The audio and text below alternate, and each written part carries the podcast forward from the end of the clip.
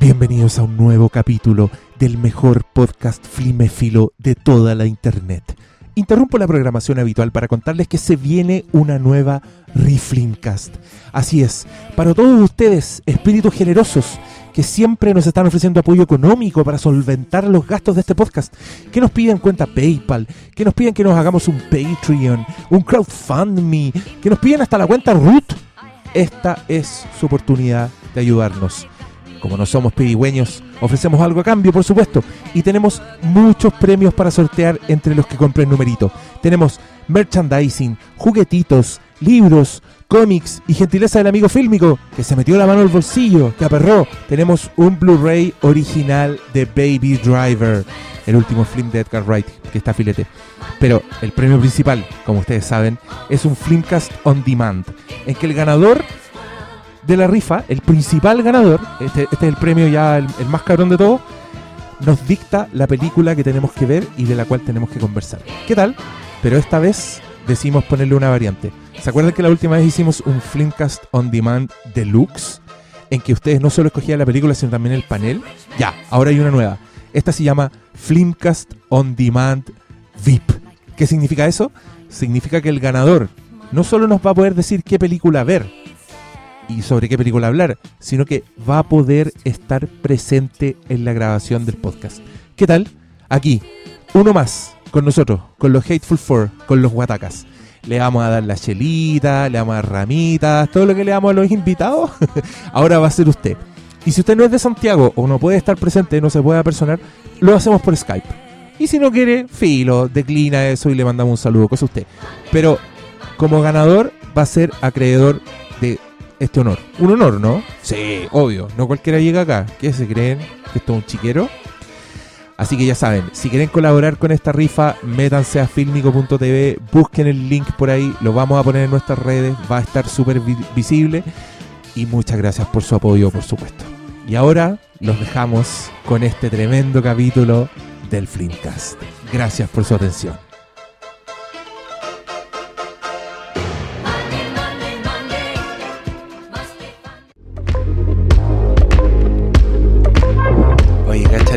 La música, lo lame que, que tenemos. Gracias al, al soundtrack de Black Panther, este podcast va a estar en onda como nunca ha estado. Rejuvenecimos. Toma. ¿Has visto Silicon Valley? Cuando aparece ese weón, el millonario y le dice al otro, This guy fucks. ya, yo encuentro que Con- con Black esto. Panther, Black Panther fucks. El único superhéroe que he fucks. Negro gachete. Esta, esta weá es eh, pornografía. Sí, por supuesto. No, no digan que no. Es que se sabe mover. po. Pero está. Pero. Ya, pues, capítulo nosotros solos. Un botadito. Se fueron todos los. A ver, tenemos uno de vacaciones y tenemos otro de. que lo sacaron para San Valentín. Está bien, Está, po. está bien, ¿cierto? Eh, sí, sí, a nosotros que nos dejan botados, Que se, que esparza, que, que haya esparcimiento entre los miembros del Flickcast. No, van a decir que son unos guatones amargados. Que somos, somos como el hoyo en todo caso. todo el- Mire, yo. No, a mí me dejaron personalmente- estoy solito en Santiago. Ah, sí, sí, sí. Ah, Hasta ya. mañana en la mañana. así que no. No, ya, soy yo el que va a tener que. No, a mí me escribieron hoy día para saludar, flores, ¿no? que básicamente era para recordarme que comprara chocolates, pero bueno. Tampoco era. No, no vamos a hacer tanto esfuerzo. Oye, gracias a Briones Enterprises estamos inaugurando Antipops. Nos cargan tanto esas Este- porquerías que este compramos una podcast- cosa que se este llaman antipops. Se puso Anti-Funko Pops. Anti-Funko Pops. Se supone que hay un incremento en calidad. Espero yo. Wow. Si usted está escuchando este podcast y dice, oh, como que se escucha mejor que antes, dele las gracias a Briones Enterprises Inc. Incorporated. Igual eh, paradojal que compráramos esta cosa porque nos escucharon los justo para esta película. Sí. y justo cuando está el doctor malo. Ah. Oye, vamos a tener un programa más, li- más libertino. Sí, Vamos a hablar de más temas. Estamos en febrero, mediados de Sí, febrero también. Esto es para que sepan, este es el equivalente de cerrado por vacaciones. Usted va a su lo- local favorito y tiene un letrero que dice cerrado por vacaciones, nos vemos en marzo. Nosotros somos más buena onda, dejamos un podcast completo para que lo escuche. Aprovechamos de recordarle a la gente que todavía queda el número de la rifa. Yo creo que el próximo capítulo que grabemos ya vamos a hacer el sorteo. Va, va a estar complicado lo del próximo capítulo porque se nos vienen por lo menos dos pesaditas. Eh, se nos vienen dos capítulos bien extensos, como el, el de los Oscars, po, el de los nominados al Oscar. Que ese generalmente nos toma Ese, tiempo. no, ese yo creo que deberíamos dejarlo para una semana antes. Una semana antes de los Sí. Oscar. Ya, pero yo. Ahora soy yo el que se va a borrar. ¿eh? Ya, pero- cuándo vamos a grabar de Ah, nuevo. pero lo- el Oscar es el 4. Oh, es verdad. Sí, pues sí, es Ya, pero esa weá no está tan lejos como, como usted cree. Son dos semanas no más. Sí. 14, 21, 28, 4, sí. 3. ¿Caché? Ya. Ya, pero sí, alcanzamos. Y antes de. No, hagamos uno de Phantom Thread y nos tiramos con Anderson. ¿Con quién? Con Anderson. ¿Qué? ¿Cuál Anderson? De Hilo Fantasma. Ah, Aprovechamos Hilo. Fantasma y tiramos para atrás. Sí, verdad que viene, viene esa película. No sé si voy a poder ir a la, a la función de prensa. ¿Cuándo es? Lunes a las 10 de la mañana. Ah, no, no voy a estar. Chao. Chao, Paul Thomas Anderson. Te voy a tener que ver en el cine estrenado. Yo voy a hacer eso con, con Don Luca Gudañino. Eso es Call Me By Your Call Me. By Your Name. Ah, que yo me la po. esperado, así yo he visto pasar screeners delante Yo, mío. yo tampoco quise ver los screeners porque sabía que se iba a estrenar. Y lo dijimos acá, de hecho, para que la esperaran. Sí. Dijimos, se viene esta weá, así que. Sí, le calmado. complicaba hacer Yotonia, parece. Es que esa parece que no- es la que nos llega. No, no, parece y que no la tienen, vamos a tener que recurrir a, No, yo- a los mares del Caribe. ¿O cuándo, cuándo te llega a ti? ¿Cuándo llega Es que el problema legal? llega como la primera o segunda semana de marzo, pero llega sin subtítulos. Universal está haciendo varias cochinas con eso. Si hoy día, de hecho, como que empecé a revisar en mala el catálogo de febrero. Puta la weá. Pero Mm. bueno, los que los que le pegan al, al Pick and English eh, la ven ahí con subtítulos en inglés. Igual sabe. Igual, igual Ahora, uno cacha. puede que Lady Bird alcance a entrar a Amazon Prime. Ah, mira tú, antes de su estreno, Ante- en antes- dos- el 2 de marzo creo que está esa weá. Ay, pero como. Dos días antes de los Oscar. Claro, el, el- el- domingo. Al menos no es el cagazo de Boyhood que la estrenaron como dos semanas después del Oscar y más encima no ganó ni una weá. Pero esta está, está ahí. Y Moonlight no le hicieron también lo mismo, que la estrenaron la, la misma semana, una cosa así. Puede que, puede que también hayan hecho lo mismo con Moonlight. Oye, nosotros pedimos preguntas en Twitter para no sentirnos tan solos, así que tenemos Sobre todo hoy. hay muchos replies, así que partamos, partamos con preguntas y conversemos con la gente. O conversamos de cosas que tengamos atravesadas nosotros antes. O nos dejamos guiar por las preguntas. Eh, ya sabéis que busquemos en las preguntas, encontramos algo que tenga otra vez. ¿Ya? ¿Ya? No, me pero yo digo, digámosla en orden nomás, así. Ya, ya, bueno, el- ya, si sale, sale, si no, lo hacemos después. Ya, sí. están, están en el orden así que aparecen en el Twitter, que estoy cachando que no necesariamente son es cronológico. Ya, la Paulina Díaz dice, bacán, aquí también trabajando en verano. Saludos a Fílmico, que ayer fue muy simpático. ¿Están viendo American Crime Story? Estamos viendo American Eh, Crime Story. no, yo me queda, a mí me quedan todavía dos episodios del anterior. No, Mm. nunca terminaste. No, es que, es que estaba ¿No te tan bueno. no? No, sí me enganchó, pero es que estaba tan bueno como los últimos episodios. Aparte que me dejaron botado. Entonces yo ahí tengo que cuidar el, el, el tiempo de, de uso de la pantalla. Sí. que, que es cuando me dicen no. Y ahí tengo que ahí volver a las que no, a las que no son en dupla. Puta la wea. Sí, pasa. Y ahora estoy viendo una dupla que yo me estoy repitiendo. La Legión. Legión. Yo, yo me la estoy repitiendo y la Fran no la ha visto. Y yo estoy muriendo por verla de nuevo. Ya vi un capítulo. ¿Y cuando, y cuando seguimos? y después se fue y yo quiero ver el 2 y no puedo. ¿Viste? Bueno, a mí me pasa como con. Tengo el, el listado así como siete series. Bueno, pusieron Legión en Netflix. Por favor, vean Legión. No la maratoneen, porque si la maratonean los va a irritar. Les va, les va. ¿Cómo se dice? Se van a. No, no se van a indigestar, porque no es mala, pero sí se, se van a colmar. Van a quedar así como enguatados con la wea. Dosifíquenla, ténganle paciencia, porque puta la weá linda, puta la serie adelantada a nuestra época. Yo creo ese meme que hacen como nosotros estamos en 2018 y este weón está en 3500 porque es una weonada que tiene un papel con fuera en la cabeza y está haciendo quizás qué weá. Eso yo lo aplico a Legión. Yo creo que nosotros estamos en 2018 y Legión como serie está en el 2025. Así que... ¿Cómo se nota que no consume alcohol tú? ¿Por qué? La metáfora era se van a curar con la serie. Ah, no, pero es que curar se supone que es un estado placentero, ¿no? Por Sí, po. te curáis. Sí, pero, Ah, queda- pero, pero contrario, que hay acá- con una caña. No, acá, es como si. Ah, ya, una caña. Sí, puede ser, po. sí. No, yo estaba pensando más en el, en el, el efecto empalagoso cuando uno le gusta una torta, por ejemplo, y dice voy a comer de nuevo, aunque sabe que ya es suficiente, y come, se repite la torta, Y- y, después ya. la guay te das cuenta que. Empezáis a sudar así, También, también te pasa con el alcohol. que te da como coma diabético, así andáis con las pupilas dilatadas, como, oh, concha tu madre, mátenme. Esa weá les puede pasar con Legión, pero porque es una torta dulcísima. Así que, ocho capítulos, véalo. Bueno, yo tampoco estoy viendo American Crime Story, pero muero por verla. Yo sí vi la anterior. Eh, probablemente me ponga al día en esto en este espacio de descanso. los tiempos libres. Porque voy a tener que llevar ahí, voy a tener que saber llevar su, su respaldo de entretenimiento para esto. Oh, yo tengo que entonces bajar en la- los capítulos en la tablet. Ya, ¿viste? Para Sí, todos tenemos que hacer algo así. En realidad yo creo que ahora me voy a desconectar y voy a leer. Tengo tanta lectura atrasada que... Oye, mira, Hernán Uribe dice, solo diré tres palabras, Star Trek Discovery. Rectifico, solo escribiré un hashtag. Sí, lo escribiré un hashtag, Star Trek Discovery. ¿Tú estás en la pasta con Star Sí, Trek? ca- Discovery? absolutamente. Me levantaba los lunes a las seis y media de la mañana. Con gusto. Qué rico. ¿Sabes lo que es levantarse un lunes Sí. temprano con gusto a la vida. tele? ¿no? Fue Star maravilloso. Discovery literalmente te arregló la vida. ¿Cuántos capítulos fue esa weá? 15. 15 capítulos. De los cuales yo diría que Ah, igual es harto. 13 son extraordinarios y, lo, y dos son muy buenos. O sea, la serie No. del año ya. Eh, yo la ponía en mi lista el año promedio. pasado y sí, en este- con- de lo que va del año, sí. Ya. No, es que. ¿Y sabéis que es lo mejor de todo? Que no tenéis que ser treki. La dura. Sí, pues, sí, yo no, no lo soy. Yo parece que sí, pero no tanto. O sea, yo no, no he visto tantos episodios de las anteriores, no vi Enterprise con vi algunas cosas de Deep Space Nine cuando pasaban en la tele, pero nunca me senté así como a ver siete temporadas de una serie, no. La ¿Qué? zorra. Pero si son. En rigor, Star Trek Discovery es la más corta porque lleva una sola temporada y después de ahí para atrás tenía una cosa así, pero. Creo que era como un año. Alguien decía que era como que tenía que estar un año viendo Star Trek eh, ¿En para verlo todo.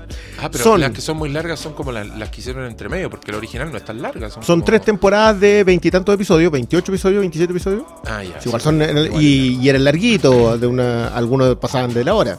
En ese tiempo no habían descubierto los bloques comerciales cada 15 minutos. Chucha. Ya me dio, me dio paja la. Pero es que la original igual vimos casi todos algo. Sí, no, y es impresionante cómo ha permeado la, la cultura. Esa weá, ponte tú, yo me he dado cuenta de que sé mucho de Star Trek solo porque me gusta mucho Futurama. Y Futurama es una. Onda, Sí, N weá, de repente yo leo, mucho- leo como un resumen de un capítulo de Star Trek y la weá es un capítulo de Futurama. Y yo digo, ah, lo Ah, de ahí lo sacaron. ahí. Y son ideas súper buenas, ¿cachai? Son weas muy bacanes. Yo, yo hay algunas que me acuerdo todavía y que creo que son de los pilares de la ciencia ficción. Lo del cabro chico que era Dios. Eh, lo de que llegaban cuando llegaban al planeta tomaban superpoderes. tam- son La todos. raja.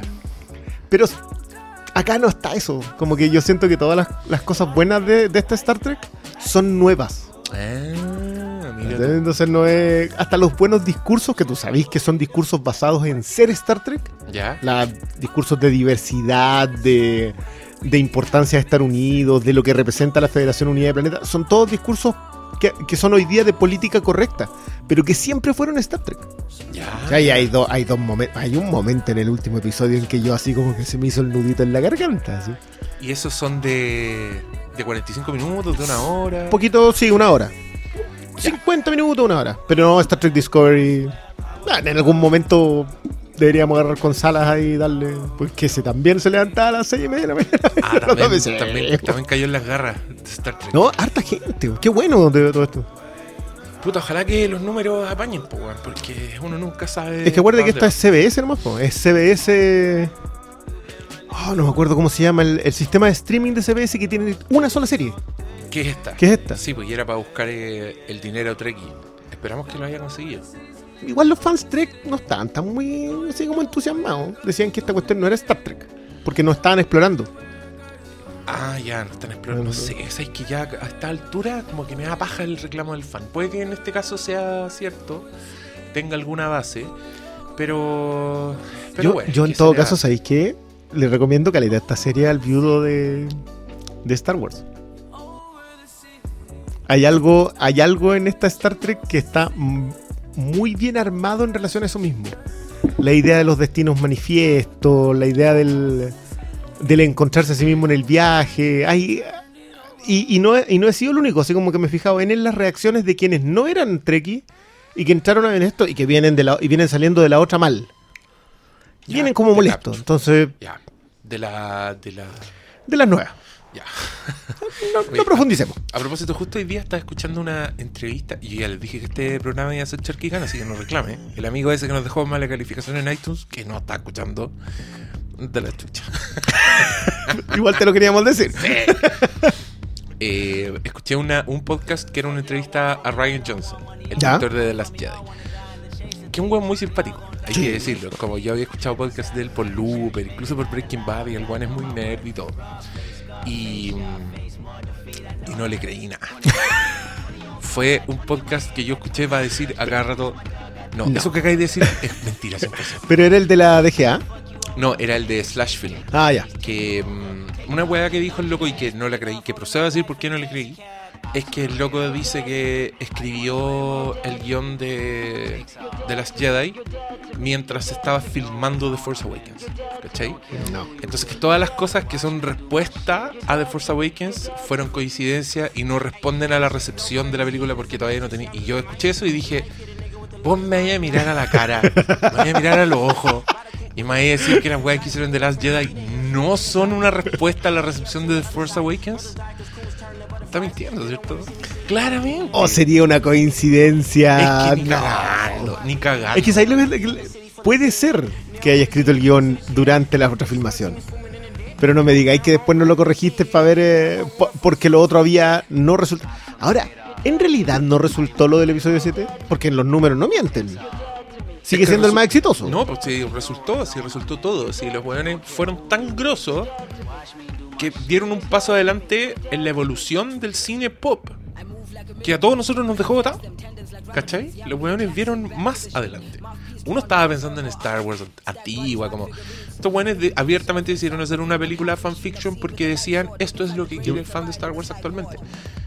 Y la cagó que es lo que quería el fan de Star Wars, porque ahí teníais los weones como que se cerraron, se volvieron de pronto un partido político. ¿cachai? Cerraron las filas, no sé, eso es cierto. cerraron filas y mm, y Marvel también lo ha hecho de alguna manera el el- lo yo- pero yo le doy mérito a Marvel porque siento que Marvel lo hizo lo hicieron ellos solos No, no, no, lo de Marvel empieza de cero. ellos de hecho, la sí, ellos dijeron el "Nosotros estilo Marvel es de esto". ellos. exacto en cambio estos otros hueones agarraron una propiedad que existía que compraron y dijeron le vamos a dar un producto a toda esta gente que sigue transformando estos juguetes en superventa que sigue pagando por productos anexos como cómics, libros y vamos a hacer la película ideal para ellos y la chutaron ¿cachai? y mm, y me cargó que no encontrar eso en la entrevista, ¿cachai? La entrevista seguía siendo como, bueno, esto para mí fue una búsqueda espiritual. Y yo decía, mentira, mentira, mentira.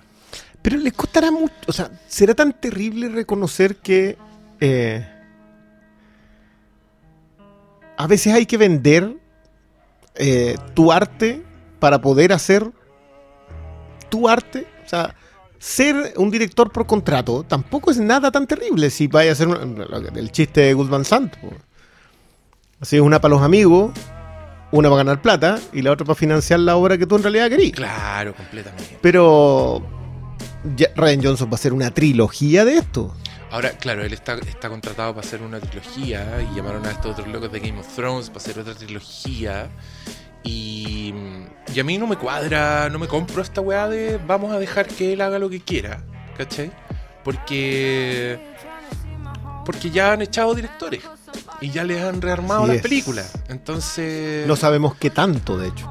No, no- y nunca vamos a saber, No. porque, ¿cachai? Una weá, esto voy a contar una infidencia, pero no voy a dar nombres, pero hace, hace tiempo un productor de televisión me dijo que eh, la farándula mató a la tele, un poco, me dijo, porque la farándula desmitificó la tele. Dejó, dejaron de haber estrellas de televisión con la farándula, ¿cachai? Porque la farándula era cualquiera, era como dos niñitas que peleaban en una discoteca, era como seguir al weón, decir con quién durmió, era como botar las estatuas, de alguna forma. Y el loco me dijo que eh, lo que tenía que hacer la televisión era recuperar sus estrellas. Como que me dijo, ¿cuáles son las estrellas que vivía? Como que el loco tenía la teoría que Felipe Camiroaga, con la muerte de Felipe Camiroaga se terminaron las estrellas de televisión. Concuerdo Y plenamente. yo también estaba Y los matinales. Y el loco me dijo, eh, ¿por qué creéis que Disney sigue siendo tan exitosa como es? Porque los locos construyen mitos, ¿cachai? Están parte de su, de su, como su agenda es como hacer personajes que son mitos, que son misteriosos y la weá. Y yo de lo primero que me acordé cuando el weón dijo esta weá fue de todos los making of de Star Wars, de las Star Wars nuevas. ¿Tú has visto esa weá? Son como weones en un ambiente pero perfecto, así una mesa de lectura, todos los compadres y alguien hablando. Bueno, esta es la magia de Star Wars. Nosotros nos juntamos y decidimos que era el- Son weones que no, pele- no pelean, no dicen garabatos, no te hablan de weas sucias, como que Kathleen Kennedy te habla y ha sido maravilloso trabajar con todos esos weones, incluso con lo que echan, ¿cachai? Cuando sacan el comunicado de echamos a estos dos locos, es como tenemos una maravillosa relación con ellos. Yo para mí imaginé todavía lo de, Hemos lo de decidido One. parte- y, y ahí yo creo, yo digo, estos buenos están haciendo eso, ¿cachai? Están no dejando entrar a nadie al palacio, están manteniendo al mago detrás de la cortina para que para que todos sigamos sintiendo lo que se siente con Star Wars. A mí con el trailer de Han Solo, que por ahí vi unas preguntas, no me hizo ni cosquilla. Así porque ya yo estoy completamente divorciado y desencantado de esa wea. Al contrario, como que hubo weas que me molestaron mucho. Pero las reacciones de la gente eran, de nuevo, era... Te ponían el link y decían, a ver si van a seguir dudando. Como si el trailer ya fuera prueba de que la weá es increíble, ¿cachai? Solo, solo porque la weá dice Star Wars, tú ya estás ahí así como, ya, el fan, como así como aplaudiendo, como emocionándose. Pero igual eso responde. Nosotros conversamos acerca de lo que pasaba con el tema de que ya tienes decidido que va a ser bueno o malo. Sí, pues, pero, pero es que aquí yo creo que Star Wars trasciende la weá, porque ponte tú, esto no es como. eh, a ver, no es como Ghostbusters, que todos vieron el trailer, ¿cachai? Porque Ghostbusters no es una weá que automáticamente despierta pasiones positivas en la gente. Yo creo que la fanfarria de Star Wars es algo que automáticamente despierta reacciones positivas en todo el mundo. Entonces yo creo que los buenos no van a... Puta, tienen para rato de exprimir la weá, porque no hay señales de agote, al contrario, como que las filas No, se y, está- cerraron. y están criando nueva, un nuevo lote también. Y, y to- y toda esta gente que defiende como a, partido, cualquier decisión, eh, a mí me tiene convencida de que, de, que, de que están así ya, están como... est- están encandilados por la estrella, por la estrella mística que en este caso es como una propiedad intelectual. De ahí el, cada vez me convenzo de que Disney son unos buenos brillantes. Yo lo vengo diciendo hace años. Que, que George Lucas podría haberles cobrado el doble y los buenos le habrían dicho Por "¿Sabes supuesto, si van a generar las lucas igual". Démosle igual. porque Sí, que hay- No sé. Yo, yo lo vi venir un poco con. Con. eh, sí, me dejaste uno. Eh, cuando fue Pixar, después Marvel y después Star Wars, yo dije ya. Y, lo posteé un par de veces con lo que hace de que. No es que los nerds ganaron. Los nerds eh, se volvieron un muy buen cliente y Disney decidió comprar todo el mercado que consumen.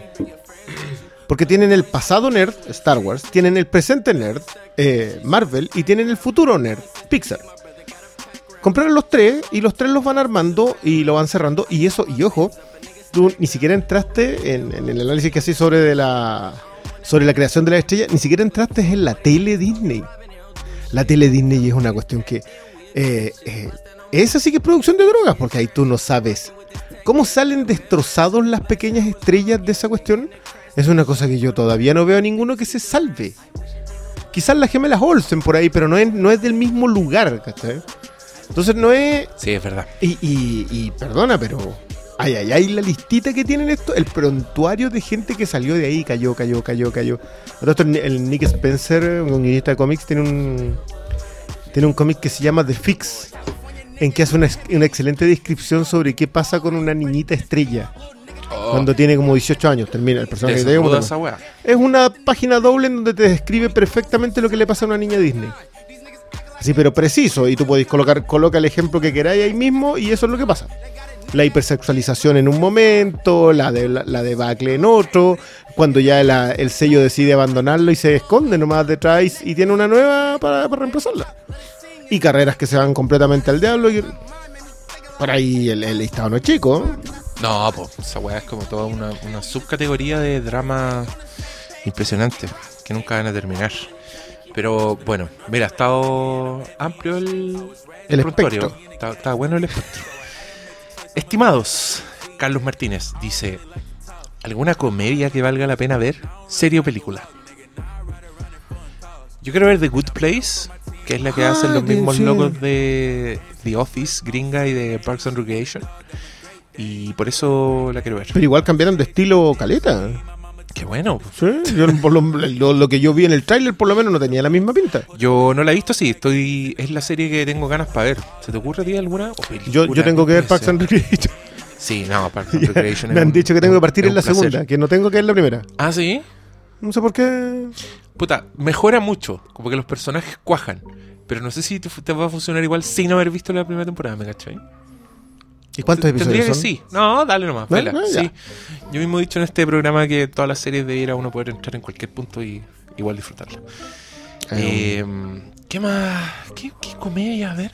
Puta, no he visto comedia, weón. No, no se no, yo hace rato que no estoy malo con la comedia. ¿Y en. ¿Cuál fue la última comedia que vimos? Silicon The Valley- Disaster en- Artist podría ser una comedia. Ah, sí, pero igual no era así como no tenía una cantidad de risas como pasarla por comedia. Sí. Es graciosa. No, Sí. no, no. Bueno, Thor Ragnarok. Esa fue la Thor última comedia comedia que Thor vimos. Ragnarok, sí. es una ahí, gran no, comedia. ahí no reí muerto. Bueno, yo me reí mucho con The Cloverfield Paradox. Sí, pero me imagino que no fue Pero por no, las mismas no razones. fueron, no fueron risas intencionales. Así que, igual, vela, vela. Si la vi en patotas, se van a cagar de la risa, sí o sí. Eh, Bruno Culón. eh, ayer saldé una deuda histórica del puerto de un tren a Busan. Ah. Buena, y el tren de. Snowpiercer. ¿Cuán- ¿Cuándo un ciclo especial de cine de acción coreano? Ah, chucha. Cine de acción coreano. Específicamente coreano, no lo sé. El otro día vi el, el comienzo, la primera escena de una película que se llama The Villainess Ah, ya, sí, eso tenía buena y era bastante impresionante. Así que voy a ver esa película pronto. Que esa cosa les fue mal acá, que fue como estaban apostando a traer cine coreano y les había ido más o menos bien hasta, eh, ¿cómo se llama? Estación Zombie. Ajá. Pero parece que con esta no pasa nada, duró una semana no Pero. Puta, pero es que métanle lucas a la weá, pues si nadie se enteró de, de No, ese estreno. Y yo creo que se han dado bien porque en, en Estados Unidos salió sin subtítulos. Bueno, no es que eso Hubieran, la hubieran piratería, metido digamos, el, pero... hubieran metido el trailer, hubieran metido esa escena que vi yo al principio de alguna película, yo creo que va a gente a verla, porque era, era bastante impresionante. Eh, Diego Guzmán, ¿han visto The Good Place? No, mira, ¿O American Vandal? No, ninguna de las dos. ¿Las recomienda Diego Guzmán? ¿O son preguntas solo para de sí o no? ¿Por qué no? Sí, pues no la hemos díganos, dennos un poco más, po. ¿Tenemos que verla? ¿Por qué? Ah. De glose. sí. Eh, Suácatelas dice, recomendaciones de Netflix, joyitas. Puta, eh, hicimos varias. Dijimos Star Trek Discovery. Mira, yo, yo Dijimos Legión. claro, yo tengo que decir que estoy muy, muy molesto con eh, mis redes de amistad, tanto sociales, de- reales, digamos, como en, eh, en las redes sociales virtuales, de que nadie me hubiese recomendado The Expanse. Que fue muy gracioso porque el otro día un amigo me preguntó, bueno, ¿viste Call Me By Your Name? No, no la he visto todavía. Lady Bird? No, tampoco la he visto. Eh, ¿Yo, Tony? No, tampoco. ¿Y qué estaba haciendo? Viendo The Expanse. Ah, esa que es como The Wire, pero en el espacio. y fue así como, Y ahí tú dijiste sí. claro que sí. Empieza muy en tono noir, ahora ya está en el... eh, ¿tiene, ¿Tiene algún bloque medio galáctica con esta idea del- del- de las luchas de poder política? Eh, básicamente Marte, eh, la colonia de Marte se independizó. Entonces es un país aparte, es literalmente un planeta aparte. eh, y la ONU gobierna la Tierra, donde ya todo el mundo vive por asistencia social, digamos, no, hay, no, hay, no existe el trabajo. Y la gente que quiere una otra oportunidad se va al cinturón de asteroides donde está la pega de extracción de recursos naturales. Cultivo de comida, etc.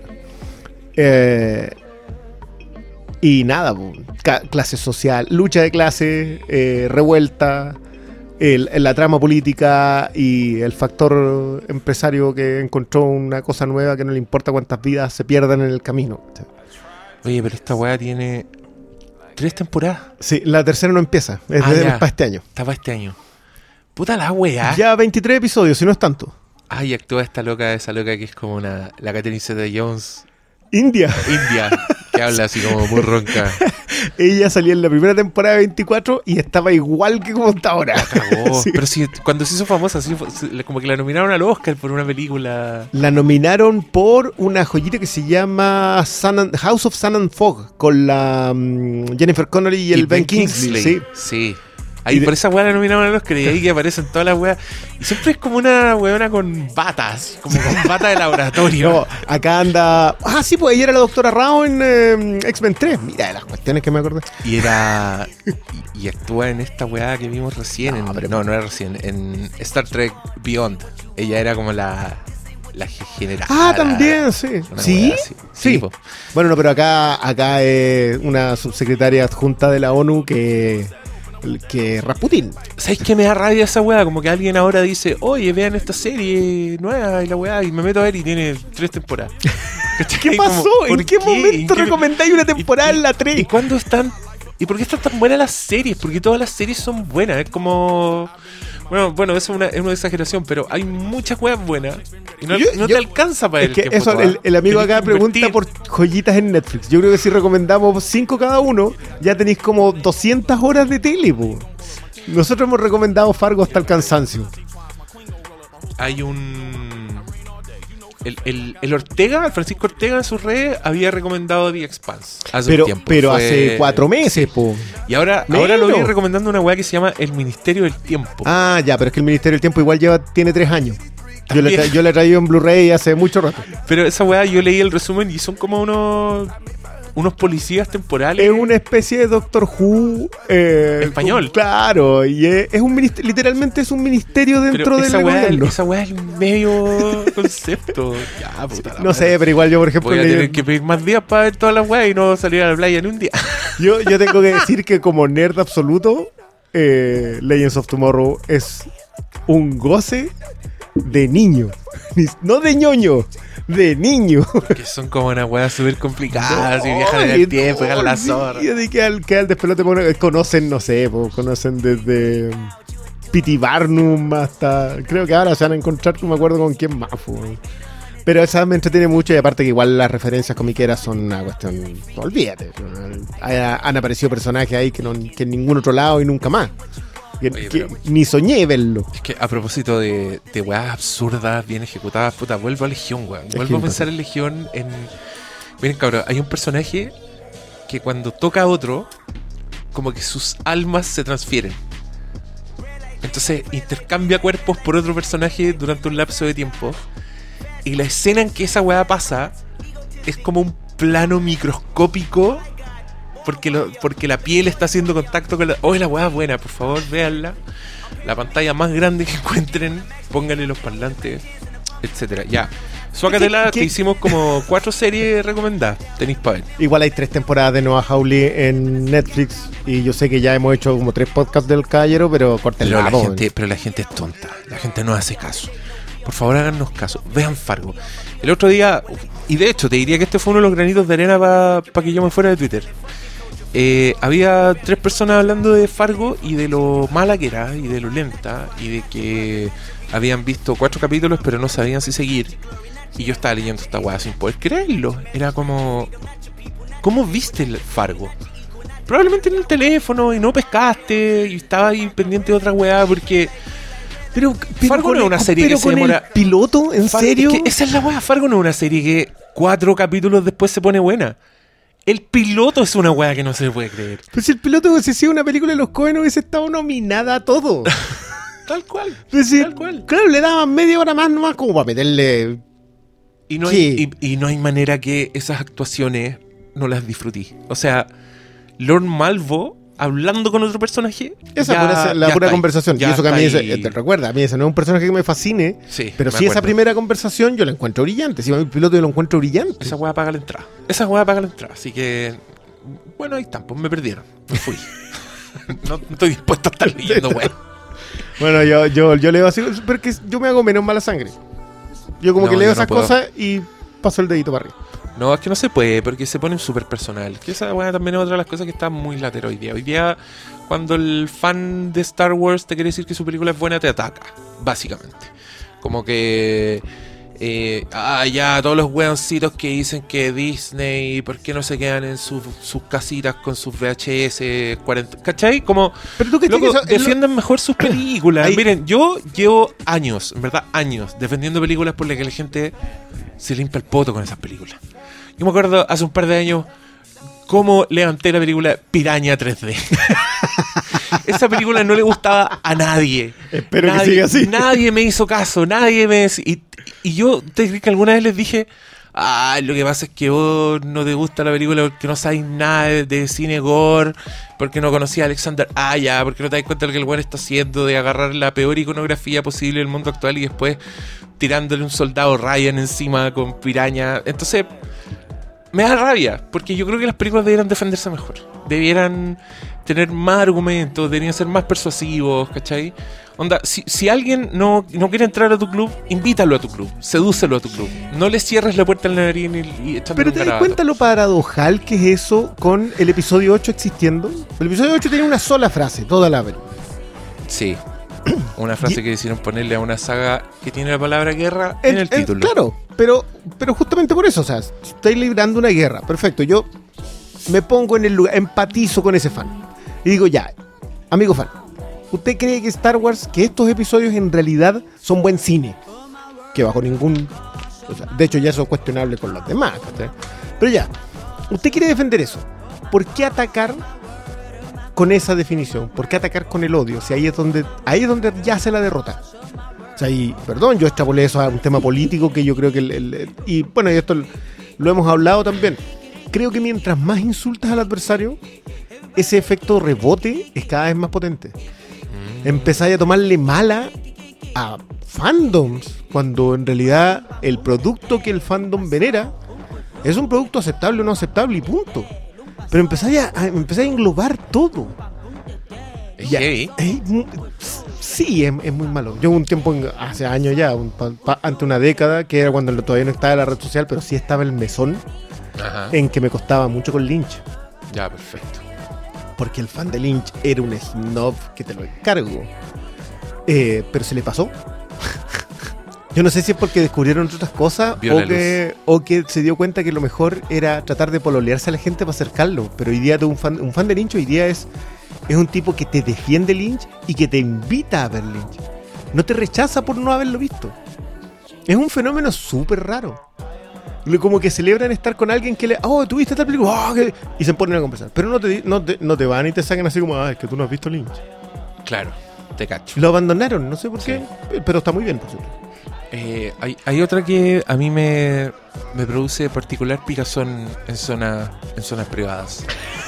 Que es cuando, para defender las nuevas Star Wars, como que la empatan con algún, comillas, defecto de las, de las originales. Como que tú decís, Pero Oye, eso pero- es un efecto bastante oye, pero este personaje no es nada. Y te dicen, ah, pero ¿y el emperador? Cuando tú decís, oye, pero Snoke no es nadie, te dicen, ya, ¿y Palpatine quién era? Entonces, ahí me pasan muchas cosas. La, primera es como, momento, yo te estoy diciendo que esta película tiene un defecto. Y tu argumento para decirme que no es un defecto es decirme que la trilogía original Ya lo traía. también era, era, también era mala. Pero eso es una falacia Las- argumentativa. las eso no, películas no nos tiene mucho que ver con esto claro, en particular. Pero lo que me da rabia de eso es que no pesca una de las principales ofensas, que es que ¿por qué tiene que existir Snoke? ¿Cachai? Ya tuvimos un emperador, ya tuvimos una figura que era líder, que no sabíamos nada, que era misteriosa. Acá te, te defienden como. Te dicen que la weá es aceptable porque Palpatine ya era así, y yo. Lo que te estoy diciendo yo es que es inaceptable porque precisamente porque así. teníamos un Palpatine. Pero sabes que, mira, a mí esto, esto es algo que me pasó cuando, tú habla- cuando hablamos de Fasma um, Boba Fett. Eh, Sí. Que yo entendí un precepto que tú tiraste ahí a propósito de lo poco ceremonioso que era Star Wars en su origen. Claro. Eh, y que tiene que ver con que el, el crecimiento de los personajes estaba justamente en eso. Tú le tomabas cariño o no, pero, pero admiración a un personaje porque estaba construido de una manera en que era poco ceremonioso, Sí. pero era profundo. O sea, había algo más. Tú sabías, podías identificar los puntos que hacían importante un personaje. Exacto. A través de sus acciones. A través de sus acciones y a través de lo que pasaba en la misma película. Y, Exacto. y tú creabas todo un rollo. Esto otro tiene que haberse peleado con Han Solo hace muchos años. Trabaja para otro. Había todo un tema que se creaba. Hoy día todo eso que se creó alrededor pesa más que lo que viste. Mm, es verdad. Entonces, claro, Y, y deciden irse al tiro. Se van al tiro al, al, a lo otro. al- O sea, a lo yo, otro. yo me acuerdo. eh, Creo que el mejor ejemplo en el episodio 7 con este personaje que sacaba el, el- como el- la macana y le gritaba al otro ¡Traidor! ¡El traidor! Sí, sí. Loco, ese personaje tiene historia. Es impresionante, te juro que yo decía, pero, pero si lo único que hace es decir traidor. Y ahí me di cuenta que ese fenómeno ocurre hoy día por las ganas de que tengan la misma importancia que la que tenían antes. Exacto. Y que también fue un factor externo. Y quieren, y quieren que sea inmediato. ¿cachai? Claro. Quieren que sea Que- inmediato, no quieren que- hacerlo y- con el Y por mito, eso la no teoría de internet, claro, no, no quieren tomarse el tiempo. Sí. Como, como si el- Pero ese no fuese un factor es determinante. que, ¿sabes que Esa weá se demuestra incluso en el sentido de que ellos se están deshaciendo del, del concepto de trilogía. ¿Cachai? Que en el marketing ya no está episodio 8. Es solo Star Wars The Last Jedi. En todas partes. Porque quieren que lo percibas así. Y estas películas no son parte de una trilogía. Sí, basta ver The Last Jedi. The Last Jedi es una película que termina. Es una película conclusiva. No es el Imperio contraataca. No es un capítulo del No, no, medio. claro. ¿Cachai? Entonces, lo que estos buenos están haciendo es que Mira, yo creo que la, la próxima trilogía, como están diciendo, no va a ser tal cosa. Van a ser películas, todas van a ser películas unitarias. Todos van a ser Star Wars Story. Aunque le pongan episodio, ¿cachai? Aunque te digan esta es parte de otra, igual la weá te aseguro que va a ser una película autoconcluyente. Pero yo creo que es porque también anhelan con terminar con la trilogía, oh, perdón, o con la historia de los Skywalker. Quieren deshacerse de los Skywalker. Sí, Claro. y quieren deshacerse de los demás también. Si esa weá, a mí, yo no entiendo cómo un fan de verdad de Star Wars puede encontrar esa weá aceptable, pero lo que hacen con Arturito en esta película jubilarlo. es jubilarlo en Lo, cámara. lo llaman a retiro. es dejártelo en un rincón diciendo dos frases y el otro weón al otro lo ponen, no, si ya lo, lo que hace. manejando un, un una ATST, pues weón. Y la weá le vuelan, le disparan para que se vea quién está manejando. Y es un plano de héroe. Y es un mono que es igual a Arturito, pues, weón. No me weí. Es como. Pero hiperactivo. ¿Por qué encontraron aceptable que solo le tiraron una weá con paralelos de las weas que habían antes? ¿Cachai? Esa weá es como. Porque- me- me- lo encuentro desalentador. Es como, puta, ¿por qué? ¿Por qué lo, encontré- ¿por qué lo aplaudís igual? ¿Por qué, ¿por qué no le lo, tiráis lo tomate? aplauden. O sea, fíjate, reaction to trailers. La gente llora cuando Pero, aparece. pero eso es porque, te, porque quieres que te vean llorando. Es que eh, eh, esa weá es heavy. Ayer, mira, te voy a contar una weá. Cuando fui a la primera de Black Panther, dieron el trailer de Avengers Infinity War. Y hay- hubo una escena que me dio un poco de vergüenza ajena en el cine. Porque había mucho fan de la weá, había gente haciendo cosplay y todo. Pero cuando sale el Capitán América, cuando el Wakanda dice And give that man a Somebody shield. give that man a shield. y el otro weón emerge de la oscuridad con barba. ¿Tú caché que la música ahí hace un silencio? Y toda la gente que está en el cine cayó en la trampa. Y en el silencio se pusieron a aplaudir. Así. "Woo". Y yo decía, ¿por qué están aplaudiendo?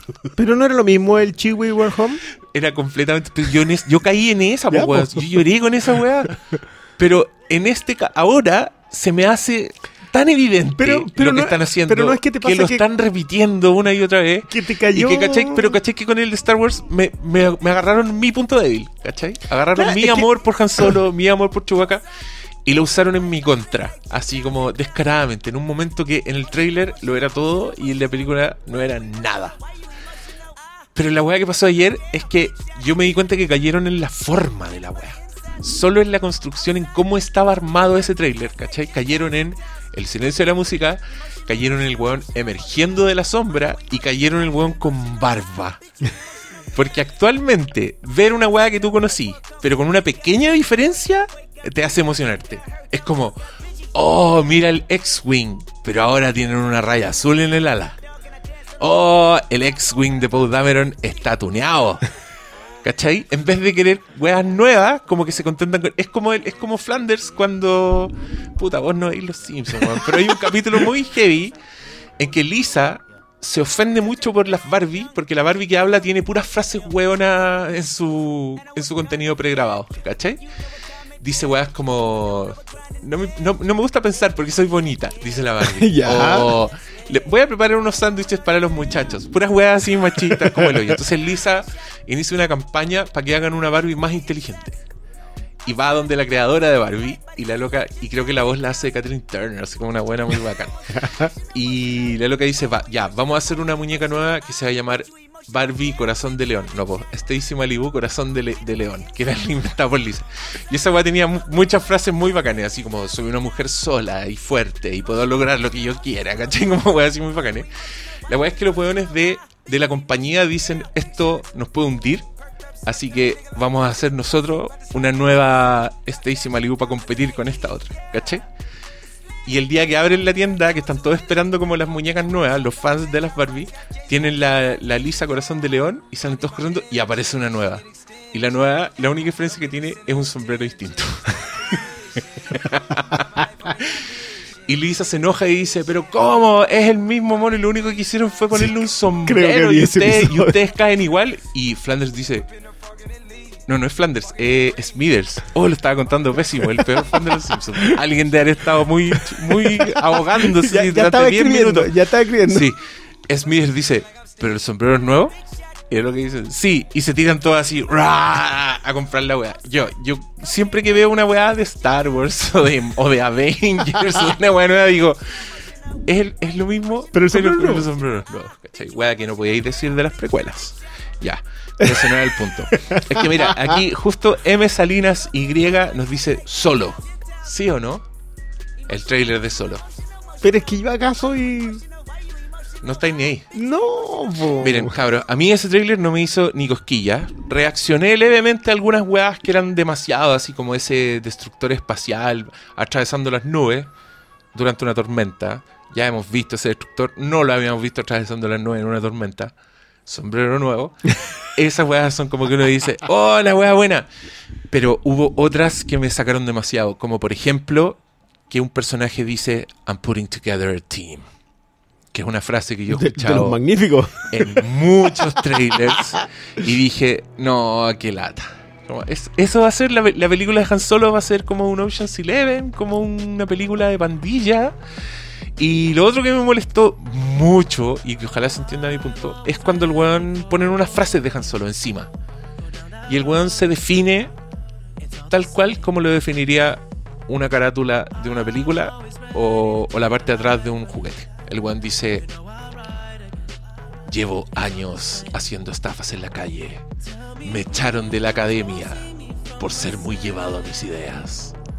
Pero voy a ser el mejor piloto de la galaxia. Yo escuché esa weá y dije, ¿quién dice esa weá? ¿Quién diría esa weá? Ustedes me están diciendo que el, el Han Solo que yo conozco, el weón que contrataron en esa cantina para que los llevara a un viejo de contrabando, ese weón diría esa weá, diría, voy a ser el mejor piloto de la galaxia. Pero a lo mejor maduró. A lo mejor este era el inexperto. Yo creo que ni el experto diría esa weá. En verdad es como, no me lo creo. No me creo que el weón se defina como, me echaron de la academia por tener una mente propia, for having a mind of my own. ¿Tú crees que está en las predicciones de las probabilidades de fracaso de este año solo? ¿En serio? Mm. No. Ni cagando, weón, ni cagando. No, ni yo, cagando. yo, yo sería más cauto. No, no creo que un Star Wars fracase nunca, excepto porque cuando miran los números del episodio 2, por ejemplo. Y ahí te das cuenta que sí, lo, sí puede fracasar un Star Wars. El episodio 2 fue un fracaso. Comercialmente no fue un éxito. Sí, Voy a buscar al tiro. Pero yo igual aplaudo que puedan seguir manteniendo el lo que dice siempre Salas que es la pantalla caliente. Disney este año cuántas cosas estrena. Y mantiene toda su su franquicia funcionando. Si la- ni- imagínate que Fox tuvo que patear eh, estrenos para el próximo año. Eh, Paramount también eh, ¿Fue Paramount la que pa- pateó Depredador o esa es Universal? Porque Sony pateó Alita. Mm, Y Alita, Alita y Bumblebee se estrenan el mismo fin de semana que Aquaman. impresionante. Yo, yo no sé si alguien pretende salir ganando de ahí o simplemente se quieren echar a Warner, no tengo idea. Porque. Y Bumblebee es de Steve. es de Steve. eh, Steve Knight, ¿cómo se llama el de. el de Laika? Ah, no tengo idea. Mira. Ver, Él haría Bumblebee, igual puede salir. Y ahí está la chiquilla de True Grit. po. Ídola. Ya, viste los números, dale. Dice eh, 310 millones de dólares doméstico y mundial 650. ¿Y de costo? Eh, no, no está aquí en Box Office Mojo. Tendría que estar, ¿o ¿no? Ah, Sí, siempre aparece la, el, el, eh, budget arriba. no lo encuentro. Ya, igual fueron menos de... son, mi- ah, no, son 650 en total. Sí, igual yo encuentro que está bien. Yo creo que, o sea, Considerando que el episodio 1 fueron 1700. Sí, tanto fue. Sí, sí fue mucho. Se fue. Mira, yo creo que nunca va a fracasar una película de Star Wars. Así, fracaso, fracaso. Y creo que solo todavía estamos muy encima. Estamos con la gente, todavía la gente está diciendo lo increíble que fue las Jedi. Yo, te- yo tengo un tema con, con- bueno, yo también, el- la- el feedback en el mesón es distinto porque hay gente que ya está gastando las lucas en algo. No Claro. es solamente el posar con que yo Claro. no es comprar Funko Pop, ¿cachai? O sea, es de verdad tenerle aprecio a las cosas. Eh, y no es que no crea que la gente que compra Funko Pop no tiene aprecio al, al pop, pero le tiene solamente aprecio al pop. Creo que no... Estáis picado porque compran más pops que películas. Que mira, hoy día justo tenía una conversación con alguien y le decía que él me hablaba, bueno, pero ahora viene más gente porque está hablando el tema de redes sociales y todo. Sí, claro. Eh, y yo le decía, a ver, tú todavía tienes que entender una cosa. ¿Cuándo fue la última vez que él se dedica a eso? ¿Cuándo fue la última vez que tú te compraste una película? Eh, y trató de recordar. Y eso ya implica que fue hace mucho tiempo. Le dije, la gente que consume ese tipo de cosas no compra películas. La gente que compra películas es de una edad para arriba o una edad para abajo, pero aficionado. De verdad que le gusta tener el, el producto en físico o en digital. Hay gente que igual compra en digital. Pero haberse comprometido a tenerlo. Sí. Y eso no es algo que pase. Por eso te decía yo que, que vea las reacciones del. No, pues si la reacción tiene que ver con que véanme reaccionar a algo que yo adoro. No tiene que ver con, con que, que esté haciendo un análisis crítico de lo que acabas de ver. Porque eso no es, es- Primero, eso es muy difícil de hacer con un tráiler a menos que tú estés jugando el tráiler por sí mismo. O sea, este es un muy buen tráiler. Que es lo que hablábamos de Misión Imposible 6. Ese es un muy buen tráiler. No, ese es un buen tráiler. No, pero es que, es que yo creo que eh, Star Wars, Disney Star Wars, nunca te va a sacar un mal tráiler. Creo que ese es su negocio, específicamente. Por su supuesto, negocio te- llevar gente llevar al gente al cine. Y lo van a hacer. Y esta weá la pusieron en mayo y la pusieron en mayo por algo. Te aseguro que hay una, un, ahí debe haber un nivel de estrategia que estos weones están viendo y nosotros no. Y, O sea, ellos vieron diciembre. y yo creo que esta weá la va a romper. O sea, fueron. ll- Llamaron a Ron Howard. Tienen a Woody Harrelson. Tienen a Emilia Clarke. eh, tienen un nombre. Tienen un Chewbacca y tienen una nave. Una nave que a la gente la hace llorar de emoción solo porque aparece la nave. No importa ¿Cachai? lo mm, personaje que no es que se ha vuelto.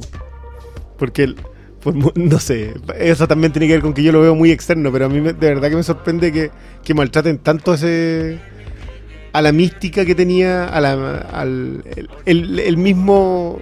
Halcón milenario era un personaje dentro de Star Wars. Y hoy día está solamente para hacer la entrada. Sí. Sí.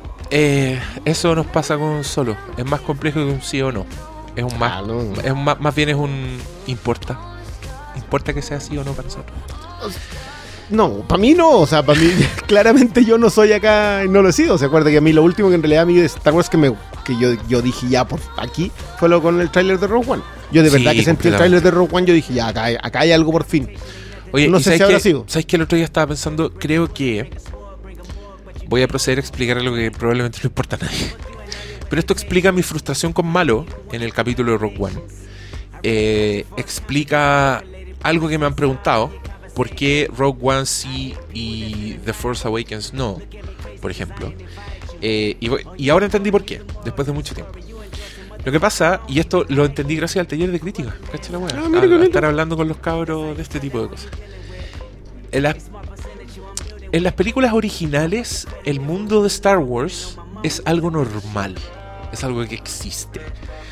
Eh, cuando muestran criaturas, nunca hay sorpresa en el, en el, el que te está contando la historia. Ese one no se impresiona, no tiene énfasis. No hace cámaras lentas, no hacen planos heroicos. Si ustedes se fijan en El que te está las- contando la historia estamos hablando del autor, del el director. autor, Ya. la cámara, el ojo. Ujú. el, ojo está, el ojo es de un weón omnisciente que no le impresiona nada de lo que está viendo. Porque todo es normal para él. Yo creo que ese es uno de los méritos de Star Wars y uno de los méritos inconscientes de Star Wars. Nosotros no nos damos cuenta de eso, pero percibimos a Star Wars como algo real porque los sucesos y las cosas eh, que a nosotros nos impresionan del mundo de Star Wars, a los personajes de Star Wars le dan lo mismo. Cuando ustedes ven eh, Star Wars The Force Awakens o The Last Jedi, son películas que vienen con el impacto incluido en el ojo que nos está mostrando. O sea, los buenos no te están mostrando una weá que es bacán, te están mostrando una weá y al mismo tiempo te están diciendo esta weá es bacán. O sea, planos en cámara lenta, planos heroicos, eh, el plano de Fasma caminando en cámara lenta con llamas atrás, por ejemplo, que aparece en el trailer. Eh, el que se detengan a hacer remembranza del pasado significa que a ellos les fascina el mundo de Star Wars, al narrador, al weón que te está contando la historia. Y por eso yo creo que es una película de fanfiction, porque es una película que está dirigida por un fan, donde la cámara es un fan de las weas que te está mostrando. Pero puede eso- no hacerla un fan hoy día, Star Wars. Espérame, espérame, es que, es que para allá voy. Entonces, cuando ustedes hablan de, de fanservice en eh, Rogue One, yo creo que ahí están, están entendiendo, no están entendiendo la principal diferencia. Es que yo creo que Rogue One es una película que tiene el ojo en el universo de Star Wars como nosotros vimos el universo de Star Wars. Es una película que no tiene cámaras lentas, que todo el énfasis que ocurre ocurre precisamente por hacer lo que hace también Star Wars, que es mostrarte una weá a toda zorra, sin sorprenderse. ¿Cachai? Cuando te muestra los cruceros y todas las weas, no, no te está haciendo los planos así, con la cámara metida entre medio de los hueones, ¿cachai? Te está haciendo el plano clásico, te está haciendo el plano de lejos, en la distancia, donde tú veis la flota imperial. El único momento que se me ocurre que es como más fan de Star Wars es cuando aparecen por primera vez los AT&T. ¿Cachai? En que todos como que un weón mira para arriba y la weá se revela como, como que se abren los árboles, pero así todo lo siento más orgánico. Siento Sí, que no, pero ahí le tiene que ver con el que es como que llega el tanque. en la weá, claro, es como. Es- un momento de batalla. Sorprende a los personajes porque por, por la amenaza, no porque sea un at-at, ¿cachai? Pero cumple la doble función. El fan de Star Wars está. Déjame, que. que- no, es que quiero, es que quiero todavía no- es que todavía no cierro. Ya. Y cuando hacen fa- fa- fanservice en Rogue One, que sí lo tienen, que aparecen los personajes de la otra película, los weones de la cantina, o aparece Arturito con Tripio. En verdad es como un segundo que se te olvida el tiro. Queda lo mismo, porque te lo muestran nomás y el weón dice, oh, Artu, no sé dónde vamos. Nunca nos dicen con quién son nuestras misiones. Todas esas weas me parecen menores frente a todas las otras weas que hacen las dos películas que son como, yo insisto, son, son fan films desde el punto de vista, desde la realización. Y de ahí va adelante que a alguien como yo no le va a gustar tanto Star Wars. Las nuevas. Déjame ejemplificar el tema de la fascinación, del ojo fascinado, el ojo fan. Que es eh, cuando, bueno, el casino, en el episodio 8, que, que es básicamente presentarte ese mundo, aparte que eso tiene todo un, tiene todo un postulado filosófico más complejo, digamos. Pero eso es uno, y el otro en el eh, que es cuando llegan a conocer al personaje de Lupita Yongo. Que a este, a este momento en que como que todos miran. Yo me acordaba qué es lo que le pasa a Luke cuando entra a este antro en el episodio 4. Entra a un antro, pero nunca se sorprende de la gente a su alrededor. O sea, sigue el consejo de Ben en el sentido de no anden mirando gente porque si no vamos a tener problemas. Ningún- Exacto. El, el, el weón está asustado, pero es porque está asustado. es Claro, porque son muy y- peligrosos, no exacto, es porque sean son delincuentes. claro. No, Sí. no, no se está fijando en que todos, no sé, tiene seis ojos, tiene 40 patas, no, no está esa fascinación Sí. por mostrar. Y claro, no, no tiene solamente que ver con el plano heroico y la cámara lenta, ¿ah? yo creo que tiene que ver también con mirar el mundo fascinado. Sí, completamente. Eh, yo nunca me detuve a analizar Star Wars en ese sentido. En, en- en- en qué lo que hacía a Star Wars importante, porque como para mí no lo fue, no, no le di lo que, lo que he ido. De hecho, me he ido fijando mucho en que cada vez que tú haces una crítica a las nuevas, tiene que ver con lo importante que fue que no se hiciera eso en las antiguas. Claro. Eh, y en los intentos en las precuelas. Yo sé que las precuelas son vilipendiables a nivel narrativo Completamente. completamente, pero no a nivel de diseño de producción. Que yo creo que la gran gracia es que en los 70 la narrativa todavía no se había depurado al nivel que ocurrió en los 80. Los 80 depuraron el nivel narrativo de manera de que llegamos a ver cosas como Aliens o como Depredador. Surgieron artesanos que ya tenían lo otro más o menos armado, el diseño de producción, y te presentaban eh, el mundo de Aliens, por ejemplo. Nunca te, nunca te demuestran la fascinación del mundo en donde estás. Viajas por el espacio, literalmente, pero son soldados, no tienen, no tienen, andan en estasis, nunca se fascinan por las cosas que tienen, pero el mundo está bien construido por un lado, pero está mejor contado. Entonces, Lucas no aprendió de eso. Siguió construyendo mundos fascinantes y siguió mostrándote. Ojo, igual, creo que las precuelas tienen ya esa cuestión de mostrarte un mundo fascinante, pero todavía no tienen el ojo. no está el ojo del, del, del fan. Ahora yo te preguntaba, ¿puede alguien que no sea un fan hacer Star Wars hoy? ¿Hay alguien inmune a Star Wars? Es que yo creo que el Gareth Evans lo fue. Rock One está hecho sin ese énfasis. ¿Cachai? Yo creo que igual. Es que mira, si se caen, si, si cometen el mismo pecado, te muestran el castillo de Darth Vader como si fuera una weá. Pero no, es no sabes, no Darth sabes Vader, eso, no sabes esa escena es de él. Claro, pero ponte tú la entrada de Darth Vader. La entrada de Darth Vader es una weá espectacular, ¿cachai? Es como, weón, veis la sombra. Pero yo siento que su estilo, su lenguaje cinematográfico, no está tan contaminado como el de las otras dos películas, como el de este otro universo, que es como la nueva, comillas, trilogía. ¿Cachai? No, y, y yo creo que. igual yo creo que, la una- el chiste de la plancha es, es muy paradojal en ese sentido, porque también está diciéndote que toda esa ceremonia era algo. Sí, es que, mira, es que una de las cosas a mí que no me gusta de, de las Jedi es que siento que se contradice mucho. Sí, bueno, sí, eso fue una cosa que me- Entonces, que, que y- me y gustó. ahí- mucho. Y ahí hay un ejemplo, ¿cachai? Está por una parte esto, como de verlo no ceremonioso y todo, pero igual. Igual así la ceremonia, igual así pasma después Claro, ahí. igual replicáis todas las weas y mostráis al robot culiado manejando, ¿cachai? Oye, hablamos más de Star Wars de lo que quería. Yo creo que la, la tenéis más atravesada esa. Sí, y hay, y hay gente que se enoja, como el otro día un weón que conozco me puso en Facebook, ay, todavía sigue hablando de la weá, como, ¿y por qué no? ¿Qué, qué, qué te ofende, weón? Como... Yo, yo sigo hablando Hay de, una- otra, de otra cosa que todavía sigo en las mismas. ¿Hay porque una, ¿Hay una moratoria acaso? Como es súper weón actitud. que- Es que, en el fondo es como le, le debe ofender a él que a mí no me gusta esta película, entonces esa es su manera de reaccionar, ¿cachai? Que yo el último tiempo que estuve en Twitter igual como que tomé esa política, como decir, ya todos los ataques en el fondo es una respuesta de algo que te pasa a ti. Emotiva. yo estoy diciendo. Pero si el ataque, el ataque hoy día, si es que ese es uno de los problemas hoy día con, con, con la reacción en la red social. Tú sientes que lo que se está diciendo no es un análisis sobre eh, la obra, sino que es un ataque que a ti te guste la obra. Es un ataque que yo creo que es el, es el problema del partido político. Es el, el defender el- la marca. ¿Cachai? Sí, Esa es la que ahí está mi tema. Yo, bueno, ¿Por qué, es que cabros, yo, yo por no quiero caer en otra cosa. ¿no? Miren, se puede amar Star Wars completamente. Podéis tenerlo en el alma. Te podéis comprar todavía juguetitos si queréis. Pero eso no significa que yo le deba lealtad a una marca. Porque el día es una marca. No están haciendo nada. No están haciendo nada. Weón, yo creo que en cuatro películas más van a seguir weando, sacando weas de las originales. No hacen. Pero no sentí que ya el regreso del Jedi ya, ya empezó con eso. No.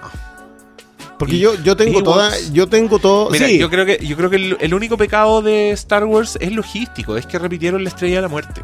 Y una weá que a mí me confundió mucho, porque yo cuando chico vi primero de Regreso del Jedi, donde se ve la estrella de la muerte a medio construir, pero a mis ojos de niño era una weá destruida. Era lo que había quedado después de la explosión, ¿cachai? Y después vi eh, la Star Wars original y fue como, no, imposible, no quedó No, nada. no quedó y llegó a sonar. y claro, y después tuve que prestar atención a los diálogos, que por supuesto eran secundarios para un niño. Y claro, ahí explican, la- a la- todavía no terminamos la segunda estrella de la muerte. Y dije, ah, ya. Y sí, lo copiaron y el clímax... Y I love you, I know. el sí se repitieron, era como. Pero era una weá como. De todas maneras, en el regreso del Jedi estáis viendo el palacio de Java. Estáis- Sí, tiene- viendo, tiene todavía las cosas un nuevas. look completamente distinto. No, que tú y- decís, y este weón tam- se va a Y cambiar al lado también tiene, tiene este rollo de lo no ceremonioso. La muerte de Boba Fett es no no, ceremoniosa. y el- la weá se tira un flato. Y la gente se tira esa weá como un defecto de la trilogía original para comparar lo que. para decir que los personajes. Está bien que mueran de manera charcha. Y es como, loco, esa muerte no fue charcha. Esa muerte fue. Han Solo. Han Solo se lo echó sin querer. El otro weón dijo, Boba Fett, ¿dónde? Y se dio vuelta y le estropeó la máquina cohete. Y lo mató sin darse cuenta. Y era un weón que se lo merecía. Era el, era el castigo de, de Boba Fett. No, no, no entiendo por qué lo ven como una muerte charcha. A ver, muéstrame una muerte más entretenida en sus trilogías nuevas, po. A ver si hay una que le haga ¿Hay peso. muerte? ¿Quién se ha muerto? Nadie, pues bueno, si por eso no siente que da lo mismo todo. O sea, si no se murió Pasma después de lo que le hicieron. Pero, puta, y en la trilogía original, ¿quién moría? Morían los tíos de Luke. Se hoy día, hoy día, maravillosamente alguien dijo estos son los 10 segundos más infravalorados del episodio 4 y mostraba la secuencia en que eh, Tripio llega con el cadáver de uno de los, de los dos De tíos. lo- y lo tira a la pira. Claro, pero antes de tirarlo a la pira, mira a Luke Sí. y Luke Ah, ¿sí? pasa. Oh. O sea, como que no me importan estos cadáveres, esto ya terminó, y sigue derecho a, a juntarse con Kenobi. Y, y Tripio lo mira, se da vuelta, mira el cadáver y lo tira a la pira. y tú decís, claro, quizás es difícil mirarlo para alguien como yo. Yo, yo, yo esto algo trato de explicar lo más posible, pero cuando no te fascinaste a la primera con Star Wars, es muy difícil fascinarse a la segunda. Lo que yo hoy día empiezo a ver a través de los ojos de los fans que están em- utilizando eh, esta defensa casi... Es defenderse del embate Disney refugiándose en la originalidad de las originales. O sea, lo bueno que tenían los originales y que engendró Star Wars, no, yo siento a mucha gente escudándose ahí afuera, defendiendo, no me roben esto. Sí. Y que yo lo encuentro súper válido, yo no, yo no tengo mayor problema con eso, pero... Pero, yo soy de esos, po. Sí, pues estáis en esa. Ah, y- ya. sí, pero es que en ese proceso es- entregáis perlita. No era ceremonioso Boba Fett, no era ceremonioso la forma de mirar ese mundo porque te lo mostraban desde un ojo natural. Todos esos Sí. pequeños detalles me, me hacen entender a mí qué es lo que hacía importante Star Wars, porque para mí Star Wars no es importante, para mí Star Wars es, un, es una cuña en la historia del cine que, que me causa más problemas que beneficios, excepto económicos. Económico me causa grandes beneficios. Pero creo que la narrativa creció a pesar de Star Wars. Creo que Star Wars no es un aporte narrativo a la historia del cine. No sé si. Por eso cuando hoy día tú sales con eso, sales con eso y digo, mira, acá puede estar. Quizás sí hay algo importante en lo que hizo Star Wars en su momento y que no ha sido lo suficientemente bien leído por quienes veneraron Star Wars, al grado de que no lo vieron en las precuelas. Oye, es que me quedé pegado todavía pensando en que para ti Star Wars no es ninguna parte de la historia del cine. Na- como escuela na- como escuela narrativa como que yo diga sabes que acá hay un acá hay una forma de hacer cine en las tomas en el lenguaje ¿Sí? no No. No, porque lo, lo bueno que tiene es no no no lo bueno no, no quiero no quiero utilizar un juicio de las cosas que yo veo que digo sabes que oye qué bueno ese corte en realidad lo que hace Lucas es recoger los otros lados es un Es un curso eso- agua. Eh, Pero claro, pero, pero básicamente es lo que lo que hacen muy bien sus hermanos en armas, eh, Scorsese, De Palma, Spielberg, que es tomar este otro cine, alimentarse, procesarlo y, entre- y reentregarlo con un discurso político, en el caso de Palma y de Scorsese, con, eh, eh, con una visión sobre la entretención y la aventura, en el caso de Spielberg. No lo hace Lucas. Lucas tiene una muy buena idea, que es hacer este universo, eh, tiene un muy buen ojo, que es la forma en que lo pone de manifiesto, sin engrupirse con su propio mundo. Pero no siento que, que lo suyo sea eh, la dirección. Por algo también encuentro que nunca se superó después, digamos. Eh, aunque sí venía bien, yo encuentro que THX es una cuestión que, que tiene mucho más escuela narrativa cinematográfica que lo que tiene Star Wars. Ahora, puede que se embobara consigo mismo, tal vez, quizás sí venía mejor en la Star Wars, en, el episodio 4. Y, yo de verdad yo creo que el episodio 5 sí es algo que yo puedo decir, sabes que esta es la primer, el primer segundo capítulo. Es la primera historia entre medio. Este- esta es la primera historia que yo tomo después de algo que fue exitoso y la convierto en algo más grande. Eso no sé si antes funcionaba en la literatura, no, no sé, si me explico bien. Yo. Mira, Lo Imperdonable está dedicada a Don Siegel y Sergio Leone. Dice para Don y Sergio. A, mí un montón de gente siempre me dice, pero el spaghetti western es la clave del cine de eh, Clint Eastwood. Muéstrame una toma en Los Imperdonables que sea de Sergio Leone. Un plano. Que yo vea y diga, "Oh, esto lo heredó Sergio Leone. Yo no siento que, que George Lucas haya engendrado eso. No, no, no engendró un lenguaje. Scorsese sí. Ah, Y lo, hemos hablado. Yo lo, que decía el otro día acerca de las trilogías espirituales de Goodfellas con Casino y, y el Lobo de Wall Street. Ahí estaba. Yo no sé si Lucas lo tiene en Star Wars. Yo creo que sí. Yo creo que sí. Es que, pero yo también veo un valor en, en, el, agarrar, todas esas weas, el agarrar su Kurosawa, su pasión por las series, ¿cachai? aprecio como el valor de tomar esa weá para contar un space opera de una forma que nu- nunca nadie la había contado. ¿Cachai? Podríamos decir que es, es el primer gran remezclador de, de la historia del cine. Que yo encuentro que sí, si bien no sé si es un mérito, como que creo que es otra discusión, pero sí creo que es importante. No, no, Que no. es como una weá que. Que es más que una nota al pie. ¿cachai? No, no, no. Es que, es como. de, de nuevo, yo creo que es una cuña que divide el cine. O sea, yo creo que de antes hay un antes de Star Wars y un después de Star Wars. Sí, eh, lo que hablaba. Siempre se me olvida el nombre de- del, del flaco de Star Trek y de Misión Imposible. JJ. No, muy bien. no, el de el de Edgar Wright, el eh, Shaun of the Dead. Ah, ya. Simon Peck. Ya, Simon Peck, esa, esa columna que escribe, que no es solamente de él, él, él- él hace toda una declaración que viene arrastrándose como mucho tiempo acerca de qué es lo que implica Star Wars. Y de qué es lo que le significó al cine Star Wars. Que los blockbusters antes eran Lores de Arabia y El Padrino 2, po. Y después de Star Wars lo, hemos sufrido muchas cosas. Entonces, yo, yo perdón, El cáncer. per- el es un... No, no, no, no me. Prefiero decirle que es una cuña No, que pero divide el entiendo, cine. entiendo de dónde viene, entiendo de dónde viene, entonces- entiendo, entiendo de dónde viene lo tuyo, pero creo que no podéis culpar a Star Wars, po. ¿Por qué culpáis a Star Wars de eso? Yo no culpo a Star Wars, estoy diciendo que Star O Wars sea, al contrario, justo es ahí. como una muestra de su influencia, Exacto. ¿cachai? De su poder. positiva. Pero es que, ¿qué onda? La historia, en la historia ponéis los buenos que hicieron cosas No, buenas. no, por eso te digo que es importante. Yo creo que es clave en el No, cine. dijiste, dijiste que era una cuña, dijiste que era un. pero una, nota al cu- pie. es una no, no, no, perdón, no es una cuña en el sentido de que dividió el cine de ahí en adelante. Ya, pero. Mira, No si estoy si siendo nos negativo con si Star Wars. No, yo creo que estáis siendo súper negativo y te va a llegar. Pero está bien, lo he Pero- reconocido. Es porque, mira, a mí me pasa lo contrario. Yo veo Star Wars, las vi hace poco, y yo tengo esas weas que son como las Despecialized Editions. Y. Y sentí que me caí en un agujero de Alicia del País de las Maravillas. Así como, bueno, Sigue siendo igual de es fascinante para ti. fascinante. Es como. Este conche su madre se imaginó esta weá antes de que fuera parte de la cultura pop, así como una sangre que todavía está latiendo muy fuerte, siendo un pendejo de veintitantos. Y, y esos sonidos vinieron después y, y el, y el lenguaje, si la weá finalmente Star Wars es un lenguaje en sí mismo, ¿cachai? Como que es justamente la mezcla de todas estas weas que tú decís y las weas nuevas que se imaginó este weón.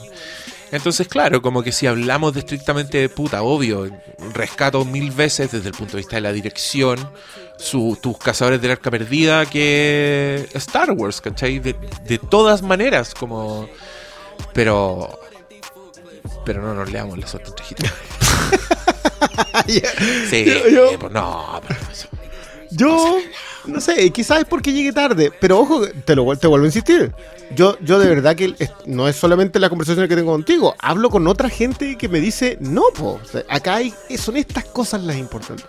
Y todas las encuentro súper valiosas y miro de nuevo Star Wars y con otros ojos. Pero me cuesta sentir que eso ha sido positivo, si es que quieres decir. Y, y- y no es por nada, pero lo bueno es que este no es un capítulo dedicado a Star Wars. Entonces no me va a escuchar la gente que, que me va a ir a tirar piedra. Es digamos. que si, puta, es que si es por eso. Espérate que lo Si anuncie. es por eso, Aliens también debiera ser borrada. Pero en Aliens yo siento un músculo narrativo. Si no, Pero no, no. Aliens se cagó todas las secuelas para siempre. Hizo un molde de secuela del cual todavía, en el cual todavía estamos atrapados. Eh, no, yo, yo, yo ahí tengo mi. Mira, Winter Soldier es una secuela. No sé. Como sea, Winter Soldier es una secuela. Y, y estamos hablando de, de la. Digámoslo, probablemente uno de los artilugios de producto más cuidado como producto que hay. Y aún así, Winter Soldier es una secuela. Y es una secuela propiamente tal. Toma el personaje, lo llevan en un punto, rescata personajes de su pasado. Y. Y a Winter Soldier. No, no sé, no sé para dónde va esto. ¿Qué significa eso? ¿Que Aliens no tuvo repercusiones negativas? No es. no, que- no quiero decir lo que tengo que decir, Boomer. Dilo, dilo. Que de todas maneras la, la que el episodio 5, el Imperio Contraataque, el que hace eso. El, el Imperio Contraataca define la secuela.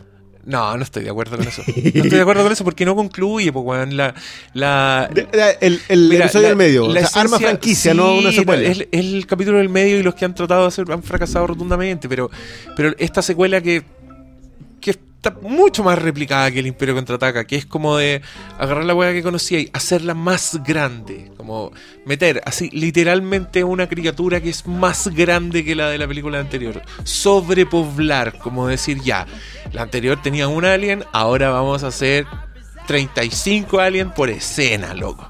Y antes eran unos camioneros, ahora van a ser unos soldados. Esa weá como el, el, el enhancement de, de la Sí, secuela es completamente culpa de Aliens. Esa weá no la hizo el Imperio Contraataca. El Imperio hizo- Contraataca lo que hizo fue revelarte una gran, un, poner un gran twist No, y, no, no. terminar, y terminar con los malos ganando. Lo que ¿Qué hizo, lo que hizo el? Imperio Contraataca es una cuestión. Si por eso te decía, yo narrativamente no puedo darle mérito probablemente a él como director, a Lucas. Pero lo, lo que logra imaginar con el Imperio Contraataca de tomar una película que estaba cerrada, así el.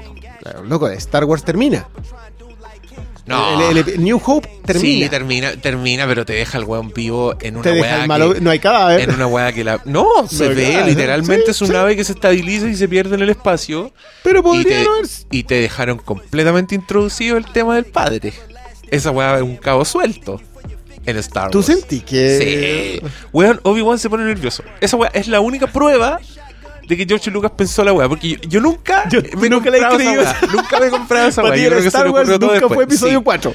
Pero en la escena en que Luke, que weón la vi hace dos días, le pregunta por el papá, Obi-Wan se pone nervioso. El weón hace así como, Ay, visiblemente lo tira a un se volcán. pone incómodo y se para y sale. Y yo dije, ya. No, no, es que yo creo que, mira, tú eres súper analítico pa- para todo. Siento que vaya en profundidad todo. Pero creo que Star Wars todavía Es no mi le dais la punto ciego. Todavía es mi vuelta. punto ciego. Todavía no le dais la suficientemente vuelta. Sí. Totalmente. Nunca me voy a volver un fan ya. Que, que una, me, me No, libré de pero eso. es que no, no tenéis para qué ser fan, pero a mí es- eh, la trilogía original me sigue produciendo un placer. Yo, yo la estuve viendo, traté de verla con la heredera, a ver caso enganchada, no, no hubo caso. Eh, ni con Rey, ¿eh? Ah, Yo, pensé que con Rey iba a enganchar. A la Elisa le gusta. ¿Le gusta Es- cuál? Pero no, la, no las ve así, pero cuando tú le interesan los personajes. Porque tengo unos monos. Entonces, cuando tú me, Ah. me preguntas por la princesa Leia. Y el otro día puse la, la, la primera. Y la Elisa decía: ¿Dónde está la princesa? ¿Dónde está la princesa? Y aparece. Y estaba muy decepcionada porque el monito que tiene es de Leia esclava. Entonces apareció esta Gertrudis con túnica y con los moñitos. Otro Esa es la princesa. Y yo, sí, por- esa es la princesa. Y mira aquí en el malo. Y claro, y justo la escena en que Darth Vader se para adelante. Y muy, muy interesada, muy preguntando por dónde están los robots y qué está pasando. Así que yo creo que va por buen camino. No, Le va a terminar gustando. No, pero es que la vimos un día. Porque mira, nunca me dejan poner weas que no sean bonitos. Ah, ya. Se apodera la tele como, como corresponde. Salvo cuando nos vamos a acostar, porque ahí yo le digo, tú tienes que dormirte, y yo deliberadamente pongo algo que la aburra, ¿cachai? Y ahí generalmente pongo, weá, Las noticias. tampoco, no, que juráis, Batman vs Superman. Pero es muy divertido escuchar sus reacciones y todo, porque está muerto de sueño, entonces obviamente se tira dos comentarios y después la perdemos. Pero ya, eh, Van Elizabeth nos pregunta, ¿recomiendan películas con tramas de periodistas? Mira.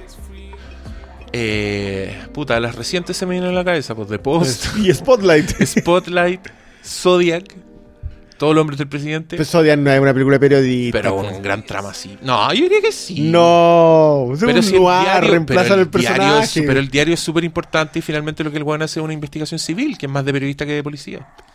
Loco, un periodista que no puede, o sea, es un periodista que no puede, que, Que no, importa si lo publican, la- lo que le interesa es saber quién, es, quién lo hizo. Es un personaje de noir, es, es el personaje del noir, el tipo que no puede no vivir sin Por eso yo dije curioso. Zodiac tiene una- una- un pedazo de periodismo, porque lo tiene. Sí. La trama de Robert Downey Jr. también es importante y todo lo que pasa en el diario también. Cuando decidir si publicar las cartas o no, amenazas de no sé quién, weón, cubramos esta weá, persigamos a este señor, eh, ¿cómo se llama? Brian Cox. Venga. El weón de un noticiero que es el único que se comunica con el Sí, Zodiac y hacen un supuestamente. sí. Ese, Hay sí, una de Robert Redford con la con la Michelle Pfeiffer. no, no, esa no. weá es de abogado. No, No. Estaba pensando en Legal Eagles. no, Legal Eagles. Sí, así se llama. ¿Cuál? Es una de abogado. Tiene una canción de Rod Stewart que es muy buena. Ok. Tiempos No, no, perdidos en estoy hablando de Up Close and Personal, sino que la, una segunda que tienen que es con. Ah, no, no es la. mm, Es la Vera Farmiga, parece. Que es los que deciden revelar que Butch no había hecho el servicio militar. Ya. Una cosa, es una cosa más o menos nueva. Ah, no, está sé bien. cuál es. Pero para mí, Network. yo- Network. Aunque en rigor, Network no En es sobre rigor, no periodismo. de periodismo. The Insider. Esa es de periodismo. Oh, sí, ese de periodismo. Eh, en Manhunt, en Manhunt Unabomber, ¿te acuerdas de escena- esa escena en Insider cuando a Lowell Breckman le avisan? Mira, me acuerdo el nombre, loco.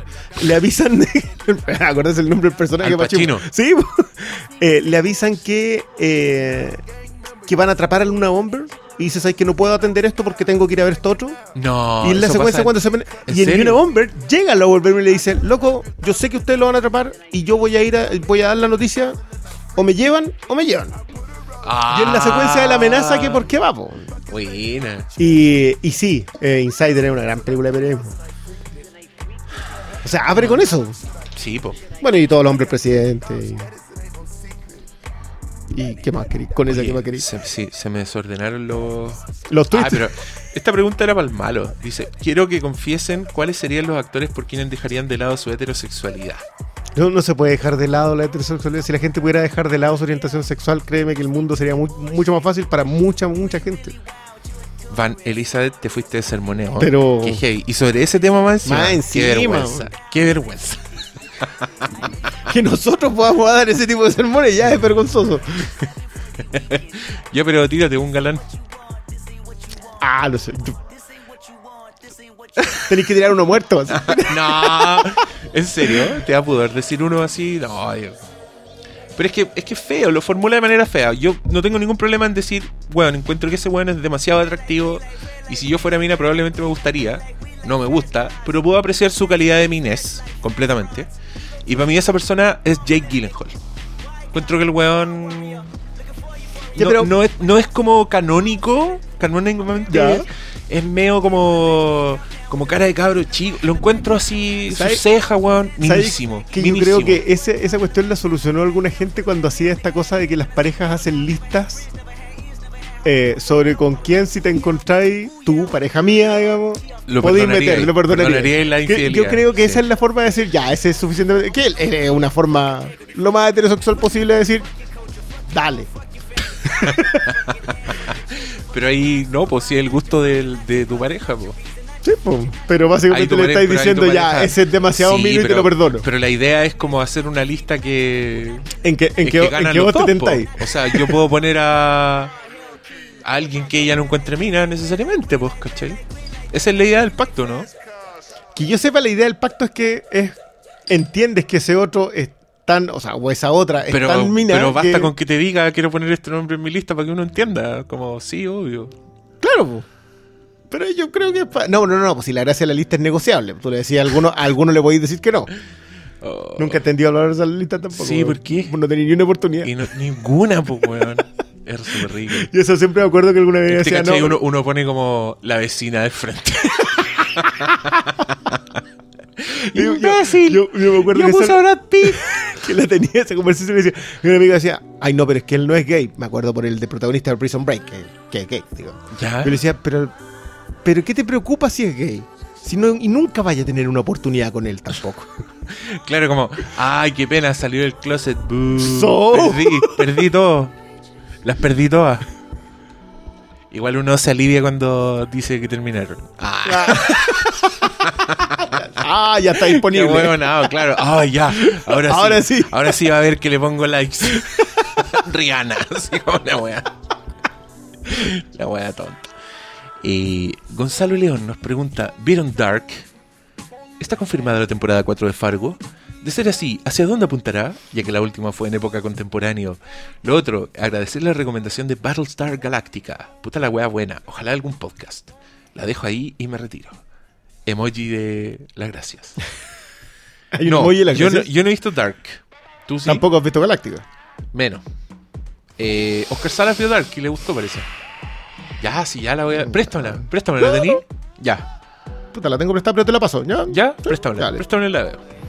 ¿Tú cachai que Está- son está cuatro- grabado. Cuatro temporadas. Sí, Está- yo. está grabado. En cuanto la tenga ahí física, te la paso al tiro. Ya. Yo tengo que pedir que la tenga. Ya. Eh, yo vi Dark. A mí Dark Ah, me ¿la agradó- yo a mí me agradó bastante Dark. Eh, sé que, es que mira, igual hoy día tú encontrás esa cuestión de como que toda la gente le gustó algo en un momento. Hoy estoy viendo esto, está muy bueno, muy bueno, muy bueno, muy bueno. Y la segunda oleada de gente viene el que dice, ay, esta cuestión que todos están diciendo que es buena, no es tan buena. Y la tercera oleada de gente, que es los que vienen llegando más atrasados, ¿sabes que Hay gente que dice que esta está buena y que esta está mala. Yo en realidad lo, lo que estoy viendo está bien. Yo estoy en la primera oleada de gente, pero yo no la encontré así tan fascinante, pero sí eh, es muy refrescante ver una serie alemana que ocurre en un pueblo chico y en donde la, el tema del viaje temporal está manejada como sin vergüenza alguna. O sea, no hay explicación. Hay una. Hay un túnel a lo Lost. Con eso te digo todo. O sea, esto no lo explicamos, pasa.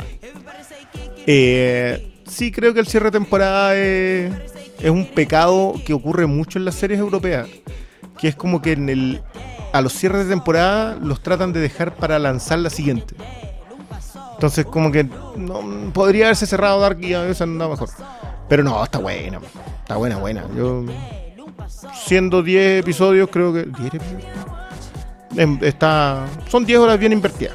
Aparte que cuando te perdiste explican. Como que llega, llega justo al punto en donde decís, ay, ¿quién es este loco? Justo en el, cierre del episodio te dicen, mira, este loco es este, este loco es este. Casi te hacen como el mapita. Y eso yo se agradece cuando las cuestiones son un poquito más enredadas. No, está bien, Dark. Y Galactic.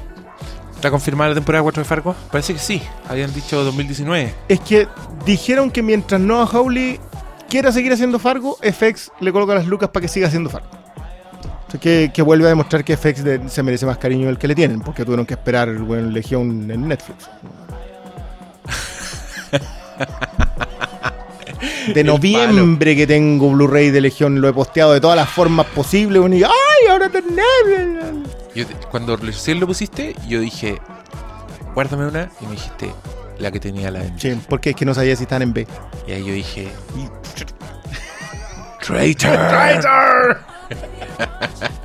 Te que con un amigo tenemos no, es Betrayed, no es Traitor.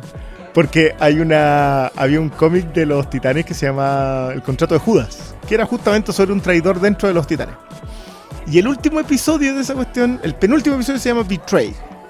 Tiene una portada que dice que está construida como con la misma portada y que termina eh, el suelo dice traición. Traicionados.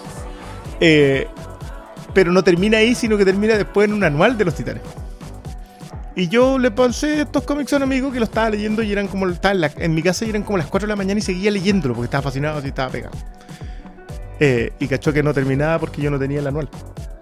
Entonces, de ahí en adelante, nuestro, nuestra talla cuando, cuando no hiciste algo en vez de Traitor es Betray, porque a las 4 de la mañana yo sentí el Betray de fondo. Otro tiempo, la gente leía en papel. ya, ¿qué más tenemos? Tenemos. No, no sabemos de qué se va a tratar Fargo, amigo. Pero mm, a mí no me sorprendería ver a aparecer a Frances McDormand. ¿Te cachai? ¿Tú decís que la conquistarán para Temporada eso? 4. ¿Al personaje o a Frances McDormand? Frances McDormand en su personaje. Años después. Con hijos grandes. Y su marido, el mismo weón, el Zodiac. ¿Te acordás? Sí, po. ¡Ah! Ya, no alguien sé, yo, yo, yo le he dicho muchas veces, mi sheriff favorito se merece que yo sepa cómo quedó cojo. Él ¿te se merece que yo lo sepa. el- Sí. Ya. Hernán Solís pregunta ¿Qué pasó con el spin-off Six Films Under? Vi la serie con la esperanza de que continuaran con los podcasts. Bueno, igual saliste ganando. Viste una gran serie. Se nos fue una panelista al extranjero y ya como que todo se diluyó. Como que no hay energía. Como Se que derrumbó. Todos decimos, veámonos. Y claro, y Six Feet Under que en general te infunde una cantidad de energía impresionante. Claro, porque también era una hueá difícil, como que fue fácil abandonarlo. Pero no lo hemos abandonado del todo, así que no pierdo la esperanza. Eh, ¿Algún pensamiento acerca de la película de Han Solo? Uf, varios. ¿Y por qué Disney la tirará en mayo una hora, a competir con otras franquicias y no en diciembre? ¿Será porque no le tienen fe? Porque es Disney, porque le tiene Por fe para generar ahora dos películas al Star Wars. Y, ahora y, va- y van a inaugurar mayo como el mes de, la- de los estrenos grandes de nuevo. Si esa weá no es fija, como lo manejan, como quieren. ¿Tú caché que el único accidente el último tiempo es Deadpool? ¿Cómo así? Deadpool fue un accidente. Ellos lo estrenaron el 14 de febrero porque Ah, sabían que no, ahí no había ninguna de ese tipo de películas. Entonces dijeron, ya sabes que vamos a Y la tirar. rompieron. Sí, po. Y ahora, y ahora febrero está copado. o sea, Black Panther en febrero. ¿Viste? Eh, ¿Podrían hablar un ratito de los nominados de Oscar? Nos dice Paper, Paperboy. Eh, no, pues vamos a hacer un Como el año pasado. po. podcast Hacemos un- especial para eso, sí. Claudio Marketing nos dice, bueno los podcasts, claro que DC y Marvel no cacho nada, así que se agradece cuando se sacan la capa. Bueno, hoy día nos pusimos la capa de los Jedi, así que espero que te haya quedado mejor. Sorry lo random, pero ¿qué les parece Running Man? Ah, Ah, Víctor mira. Castro, mira, hace unos días la revisité y la encontré genial. Obviando algunos efectos o cierres de personajes. La premisa no ha perdido valor, creo yo. Y recién me enteré de que era un relato de Stephen King. Un abrazo desde Chillán. Sí, pues escrita como Bachman, su seudónimo para hacer más libros. Y en, y en Coca. Mira, yo le tengo cariño a esa película porque me gustaban todas las weas de Schwarzenegger en mi infancia. ¿Hasta Red Hit? Sí, po. ¿Cómo se llama esa wea en español? Danco, al rojo vivo. Qué joya tenía, de nombre, tenía un clímax así que el weón chocaba unas micro, unos buses en un incendio, así una wea. De ahí, de una ahí wea empiezan chiquitita. esa cuestión de los rusos son varas. Sí, es que esta weón- que a mí lo que me impresiona de la carrera de Schwarzenegger y que me da pena que no la tenga La Roca es que todos los proyectos de Schwarzenegger eran pensados para Schwarzenegger. Eran como admitiendo, este weón es una persona, es un extraterrestre, es un marciano. Entonces le vamos a hacer una película donde el weón es un robot asesino del futuro. Le vamos a hacer una película donde es un bárbaro eh, con una espada Sí, la de- que se la viste con un taparrabo. Le- lo vamos a enfrentar a un depredador, ¿cachai? Le hicieron weas así, pero con la roca como que no le achuntan. Pon, hacer la wea del terremoto y tú decís, ya, pero el weón Pero sale sigue, la Dario. sigue siendo una persona Y se salva normal, solita. ¿cachai? A mí me da risa. Todas, todas las películas de la roca, todos los personajes reaccionan a él como si fuera lo más normal del mundo. Es imposible que, Como que ese- el weón es es es un taxista y todos como, hola señor, me lleva a Rockefeller Center. Pero y todos es como, weón, no lo están viendo. No están viendo la roca. Bueno, ¿Por mencionaste, no mencionaste una qué de las razones eso por- con la roca? ¿Por qué no le hicieron sus películas para él? En vez de darle como un rol de... ¿Sabes que a mí, eh, yo hoy día justamente lo conversábamos con un amigo a propósito de que, de si funcionaría en escape, o sea, en eh, Big Little China. Me quieren hacer el remake de Big Little China. Y yo sé que quizás como, como posero o balicón, sí me funcionaría la roca. Porque yo no me lo compro, no me lo compro como lo que le compran. como la, la que viene Skyscraper. ¿Qué, qué es eso? Y, le- y me encanta porque siempre tratan de darle como, como, como de emparejar la cancha. Claro, y, aquí, le sacan algo. y aquí le falta un pie. Tiene un pie ortopédico. Pa- Parece que por eso salta como Entonces salta. él la roca con un pie ortopédico en una película donde tiene que saltar. Como- y, en la, y en la primera escena, hola mi amor, me voy al trabajo. Y todos los papás como, chao papá. Y yo, no están viendo quién es la roca, weón. Bueno, yo creo que su mejor personaje es Maui. Sí, completamente. Y puta, Maui es un personaje hecho para la roca, weón. Tipo. Como un semidios, una wea así. Obviamente ese weón es así. Y, y a todos los personajes reaccionan acorde yo- a la persona que tienen delante. Claro. ¿Cachai? Pero sé que eh, el otro día lo leí a alguien, en un, gringo, un crítico gringo, que decía que el problema con las películas de, de La Roca es que tú sabes que vas a- va a ganar. Que era la gran gracia de Bruce Willis. Bruce Willis, tú sabías que iba a ganar, pero no sabías qué tan mal iba a quedar en el proceso. Claro. Sí, sí, No, sí, tú no sabías que se iba a ganar, en verdad. O sea, al principio, después, obviamente se transformó En indestructible como por acumulación. Pero al principio, weón, Duro de Matar está predicada sobre el hecho que este weón no lo No, va a no, lograr. no lo va a lograr, Tiene sí. todo para perder, ¿cachai? Bueno, mi viejo lo conoce a Bruce Willis como al que siempre le sacan la chucha. Ese es su, ese es su nombre para él. Es que, y esa weá con la roca ni cagando. No, po. No, a La Roca De deberían- ¿qué ser humano le va a hacer eso? ¿Por qué no hicieron ya esa, esa mierda de Terminator Genesis? Que me da risa porque muchos de los argumentos a favor de las nuevas Star Wars se podrían usar Para defender para Genesis. defender Genesis. ¿cachai? Yo esa no la vi. Defienden ese tipo de películas. Pero el fan de Terminator es mucho más piola y fue como, ah, esta weá es una mierda y no compraron nada, ¿cachai? Porque no tienen la sensación de marca, no defienden todo lo que tiene la No, palabra es ahí Terminator. que, en- que hay algo que yo le aplaudo al, al fan de Terminator, que para ellos es la 1 y la 2, y no van a La aceptar, la no van a aceptar que no estén a la altura de la que venga. Sí.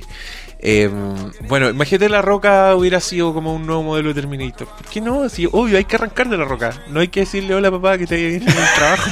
Porque es la roca. Porque no lo están viendo. Ya, eh, ¿qué más? A ver.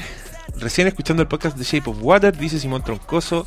También vi a Michael Cera con unos amigos en Bellas Artes. en noviembre del 2011 andaba solo comprando una pizza.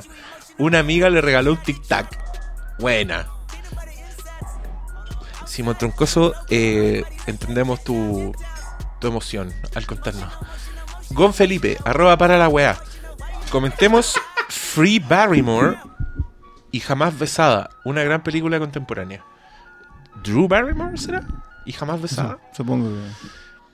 Eh, no, le, no le tengo tanto cariño a esa película. Me gustan más las que hizo con Adam Sandler, la Drew Barrymore. Esa era una dupla que yo encuentro que se ha perdido. Era buena esa dupla. Y era una Esa muy dupla buena tenía, dupla. tenía son, química son real. películas que, y son películas que funcionan, independiente independiente de Rob Schneider. Sí, sí. Ay, Y- eso ya es algo. personajes secundarios que mete ese weón en todas sus películas. Eh, Andrés Quesada, Black Panther, sube el hype para esperar Avengers Infinity War. Saludos, dupla maestra.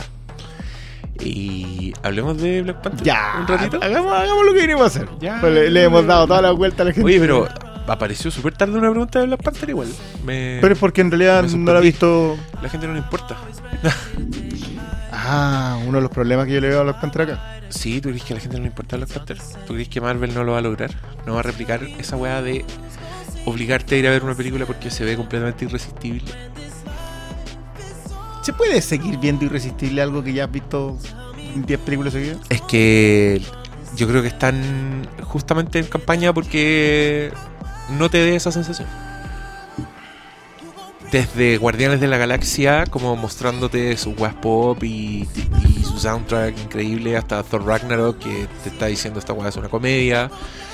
eh, y es distinta a todo lo que has visto. Y ahora, weón, estáis viendo a los negros empoderados con un soundtrack que nunca ha tenido una película Marvel, con una dirección de Ryan Coogler, que es un weón que viene del cine independiente empoderando negro y haciéndose cargo de, de sagas ya existentes y resucitándolas. No, no hay problema. Y- Stallone se va, se va a encargar de matar eso, tranquilo. ¿Y qué más? Lo tiene todo. Yo los trailers de Black Panther los encontré... Me, ganó el hype. Como que pasé de no importarme a ya ver el trailer en, el- en el IMAX y decir, weón, ¿cuándo estrenan esta weá? Expectativas que todos tienen, no digan que no. Acá mismo había entusiasmo ante la función de prensa. O sea, yo, yo tengo que decir que tenía reservas. Eh, había cositas que me atemorizaban, pero sí le tenía mucha fe a Coogler. Y a. Y en general la negritud. El, el negrismo. El digamos. negrismo. Yo, a mí, yo, yo quería de verdad que, que- que el negrismo saliera aquí bien parado. Eh, pero sí tenía miedo de que, sobre todo cuando lo que empezó a pasar en la, digámoslo, en la comunidad. O sea, como que esta es, esta es la película que nos valida, esta, etcétera. etcétera. En un momento pensé que la estaban inflando, digámoslo. Eh, y en un momento viendo la película pensé que, que sí, que la estaban inflando. Eh, ¿Y después se te pasó? es que, mira, yo te diría que llega un, un- un momento, no, no, no quiero estiparlo todavía, no, no quiero meterme en la parte de spoilers, eh, pero yo dije, esta cuestión es Wonder Woman panero. Es una película importante, es una película trascendente en el sentido de que reafirma Donde Pero- su protagonista no tiene absolutamente ningún matiz. ningún carisma. y que, y que tiene todos los tiene todos los problemas de las películas Marvel exacerbados. Eh, chistes mal puestos, cero calidad épica, una emotividad. Pero. ¿no encontraste que era la película con menos chiste? Claro, porque, en lo- mucho tiempo. porque se terminan en un punto. No, yo creo que no, yo creo que no es por eso. Yo creo que es porque es para no enojar. Que es para decir eh, esta apropiación Esto sí nos cultural tomamos en que estamos haciendo es con respeto Claro. y la están haciendo ustedes mismos y en verdad no es un producto Marvel. eh, esto es de ustedes, ¿cachai? Como una weá bien, bien cerda, hay que decirlo. Muy bien pensada. Muy bien pensada. eh, yo creo que le va a ir súper bien a esta película porque es una weá que tiene todos los atractivos de marca Marvel. Y, y los tiene tanto que me dio un poco de lata. Porque yo dije, estoy viendo Iron Man, estoy viendo Thor de nuevo. Y, y como las mismas weas, una y otra vez, como de nuevo otro traje. Otro traje es la clave, ¿cachai? Otra tecnología culiada, magia, que es magia, es como. Es magia. La tecnología de Wakanda es más cerca de Asgard que de Stark Yo, Industries. yo diría que es mucho más Asgard que Asgard. Aunque te ponen. Es más Asgard que Asgard. Eh, Pero igual te ponen un personaje que es como la Tony Stark de la weá. no, ¿sabes qué? Yo. hay- es que no quiero, no quiero meterme en esto, pero Ya, pero ya, entonces digamos en general. Yo, a mí en general no me gustó la película. ¿no te gustó? No me gustó. Yo lamento, yo sé que suelo ser el más optimista cuando se habla de estas películas. Suelo ser como el más, ya, que importa, si es para pasarlo bien y toda la weá. Pero me pasó con Black Panther que encontré que me estaban estafando. Que me estaban mostrando la misma historia que hemos visto muchas veces con un clímax muy aparatoso, donde hay muchos personajes haciendo weá, casi como cuota, como ahora tenemos que mostrar a este weón haciendo weá, ¿cachai? Eh, ¿Se acuerdan en que estaba este otro personaje? Ahora va a haber un clímax innecesario y un clímax dentro de un clímax, ¿cachai? Como ese tipo como del despelote de la weá. ¿Pero tú sentís que, que- se agotó? A mí me agotó. No sé, no sé si se agotó en la película, pero a mí me agotó. Como en el tercer acto No, yo no, me- refiero- me refiero a la fórmula. Estaba muy aburrido. Ah, no creo, no creo porque le va a ir bien y porque por algo, por algo lo están haciendo, ¿cachai? Porque saben que ya los buenos son maestros en este tipo de historias. ¿Sabéis que te vamos a mostrar un personaje donde le vamos a dar origen? Ese origen va a tener una conexión con el pasado de alguna forma. Su villano va a tener eh, una conexión muy personal con este personaje. Que eran todas las weas que yo decía, esta wea es, es Thor, es Iron Man. Incluso esa weá de. Ya, no creo que sea spoiler esta weá, pero eso de enfrentarte a una versión villano de ti mismo. El Landman. ¿Hasta cuándo, po? Sí, pues, ¿Hasta que es otro traje y el otro, y el Otro villano en otro traje. Spider-Man, hasta recién vimos otro traje, ¿cachai? Obvio que comparado con todo esto que estoy diciendo, puta, para mí Guardianes de la Galaxia y Thor Ragnarok fueron como, ah, la weá, qué divertido, viva el, viva el placer, ¿cachai? Pero volver como a esta weá de, de, tomarme tan en serio un personaje que en verdad lo que voy a hacer son comerciales de, de, los personajes, en este caso de Pantera Negra. La aterrizada de superhéroe con este weón. Pero hasta ese punto yo lo estaba gozando. Como las primeras secuencias de acción. la- las persecuciones, cuando están en Corea, toda esa weá, yo estaba así muy arriba de la película. Como lo estoy pasando muy bien. Esta weá está bacán. Pero me perdieron con el tiempo. Desinfló y yo me agoté. Eso me pasó. A mí, a mí me pasa que siento que el, que la mientras es una película Marvel, en el goce de película Marvel, es decir, presentarte nuevas cosas, el comercial, mientras te están haciendo el comercial, yo sentí en serio de nuevo el mismo comercial. Me pasó al revés de ti. Sí. Y en cambio cuando empiezan a hacer... No, sé si es... Es como que justo eh, Kevin Fitch tuvo que ir a supervisar alguna cosa de Aven- Avengers Infinity y Ryan Coogler se quedó solo después del minuto Haciendo 50. su propia weá. Claro. Eh, y volvió Fitch después. Entonces dijo, no, ami- amigo, acá no puede andarme tratando a este personaje de esto, necesitamos mantenerlo porque esta es la conexión al resto del universo Marvel. Eh, Sí, es irregular. ¿cachai? Claro, pero tiene la irregularidad. ¿Cuál es, ¿Cuál es mi tema? Ya, nos podemos meter en spoilers así como el tiro, porque para mí esta No, digamos spoilers. No. Si esta es como la, la ligera. Pero no lo podéis decir en general. Es que en general siento que el tema del villano para mí es demasiado clave. ¿Y, y como algo positivo, decís tú? como algo positivo. Porque Ya. siento que este es un villano que. a Mira, los villanos Marvel nunca influyen en nada. Así es. Nunca hacen nada, no cambian nada. Excepto en Winter Soldier, en donde en realidad los villanos cambian la forma de pensar del Capitán América. O Ajá. sea, ambos, desde, desde Alexander hasta de Robert Redford, digamos, hasta el Winter Soldier, lo hacen mirar el mundo después de que todo termina de otra manera. Yo siento que esto, este villano logra hacerle eso a Black Panther. Y es una meta representación de lo que le pasa a la comunidad afroamericana, que es no asumir con orgullo lo que es, primero. Eh, considerar siempre que los problemas son externos, que es una crítica que funciona mucho en la comunidad, de que hay problemas internos. Y cierta gente dice que no los están asumiendo, que es algo que les pasa y que creo que Googler, ojo que Googler vuelve sobre esos dos temas en tanto en Creed como en eh, Football Station. otra vez vuelve a trabajar Sony que sabéis que quizás debemos cuidarnos Puta, más entre pero, nosotros. pero encontráis que en esta película da para tema No, esa weá. no, pero sí encuentro que en algún momento te deja los atisbos de que podría haber dado. O sea, esto no es Winter Soldier. No, Yo, de no, yo- no, y, y- Yo creo que es Iron Man. es que ese es mi tema. Yo para mí Iron Man siempre la posiciono como tercera o cuarta dentro de las Marvel. Ya. Porque siento que es una muy buena prueba de lo que se podía hacer. Ah, ya, perfecto. O sea, es Winter Soldier que se escapa completamente de la norma. Es, casi no es una película Marvel. Después de esos Vengadores, que es el epítome de las otras cosas, en donde casi todo funciona bien. Ajá. Eh, Guardianes de la Galaxia porque es original. Porque, porque yo de verdad que siento que a pesar de que es la fórmula Marvel del chiste y toda la tontería, de verdad que Guardianes de la Galaxia la encuentro fascinante, la primera. La segunda- Y después de eso más viene Iron Man, que es como la historia de origen definitiva. Si lo que pasa es que Iron Man fue el mismo año de Dark Knight, entonces no supimos que existió una película que se llama Iron Man. weón. O sea, estábamos fascinados con una cuestión que podía haber estado nominada al Oscar, que estuvo nominada y que se ganó Oscar por actuación. ¿Qué íbamos a andar mirando a Iron Man en donde Robert Downey Jr. se estaba posicionando como un personaje definitivo? O sea, y como alguien distinto de los cómics. Yo, yo eso es algo que no, que no se conversa mucho, pero de verdad que el Tony Stark del universo Marvel es único. No está sacado de otra parte. No tiene ni las falencias, ni lo- no tiene ni las mismas virtudes, ni los mismos defectos que, los- que el resto de sus personajes. Entonces, todas esas cosas a mí sí me funcionan en Iron Man y creo que también me funcionan acá. Ahora, me van a perdonar, pero cortemos la llaga con no ver la estructura de James Bond en una de estas películas. Es que acá es súper obvio. Acá, no, eh, acá, acá es vergonzoso en una Yo creo que los 45 primeros minutos yo lo odiaba por eso. Todo es eso. Secuencia, la secuencia de introducción de la misión del pasado que influye después hacia adelante. Tenéis una Q. ¿En serio hiciste eso, Suri? ¿La convertiste en una Q?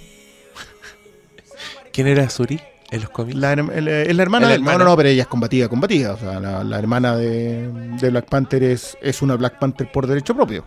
Ah, No, no, mira. no, fue reina en, en algún punto cuando este otro cayó en alguna desgracia. O sea, no, no es. No es cualquier. No es esto. Y aparte, que- que como que. Hermanito, te hice un auto, mira. Ah, no, el auto. Lethal ¿Qué? Brata. I made you car. Yo encontré que era súper ofensivo como hablaban. Era... No, para nosotros. Pero ¿por qué para ellos no? Porque hay un orgullo en, Porque en ellos el mismos. origen, claro. Es que esa es la wea, mira, yo encontré que empoderaban, empoderan demasiado a los negros.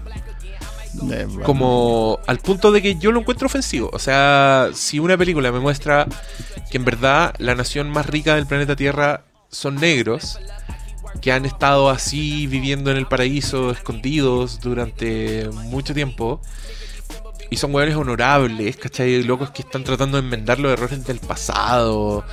eh, pero al mismo tiempo te están siendo tan exotiquistas como como la literatura pulp te mostraba como islas fascinantes así con negros que eran caníbales, ¿cachai? Una weá que hoy día es súper mal considerada como esa weá donde el, el héroe es un weón blanco que llega a Sí. los mundos Tarzán. fascinantes, ¿cachai? Por ejemplo, Tarzán, John Carter, cualquier cosa de, de ese supremacista yo pensaba, esta weá, ¿cuál es la diferencia con esto? Que está mejor hecha, Sí. que es respetuosa y que te los pone a ellos como personajes, ¿cachai? No es un blanco Está que llega a la weá, otro lado. claro, está contada desde ese otro lado. Pero yo encontraba que era lo mismo, weá.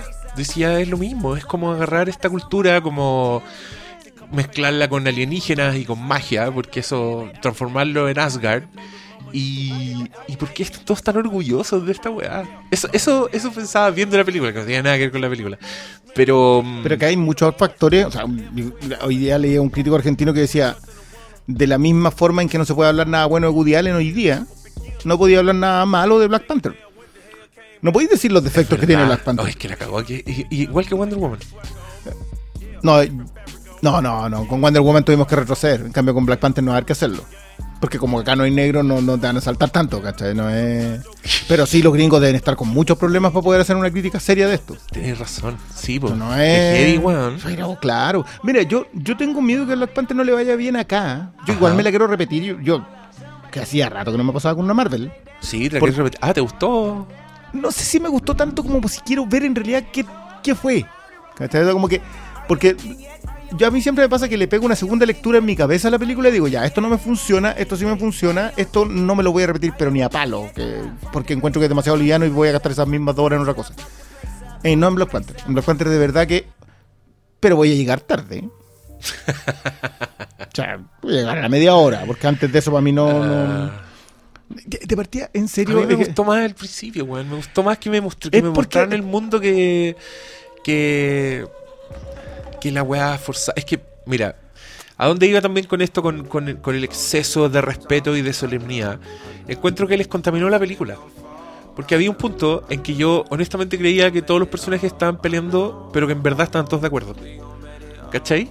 Que sentía la pelea innecesaria. Eh, es, como, que, es que yo creo la, que... la esa- Lupita Nyong'o en una parte dice, deberíamos ser así, así, así, que era justo lo que está diciendo el malo. Entonces yo dije, ah, esta weona que se va a meter al medio, como que va a entender al malo, como que va para allá, pero no, después Lupita Nyong'o combatía al malo como combatís a tu gran enemigo, ¿cachai? Yo decía, ya, ¿qué, qué va a pasar?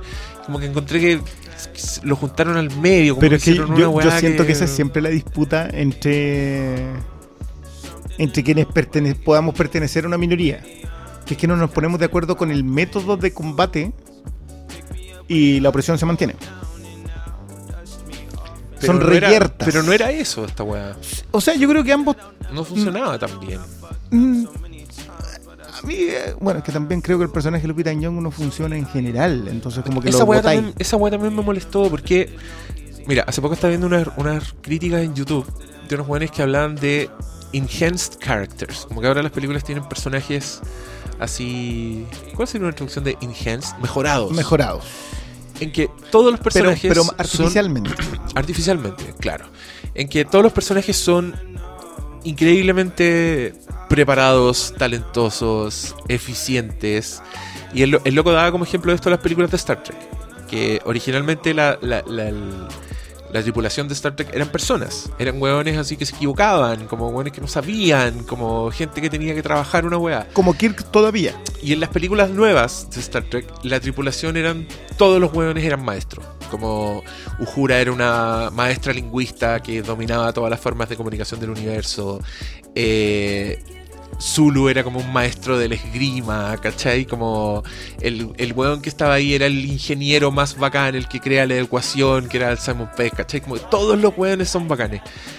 Viendo Black Panther, yo encontraba esa weá. Yo decía, ya, en esta película, ridículamente, todos los personajes son increíblemente así secos. Son los mejores.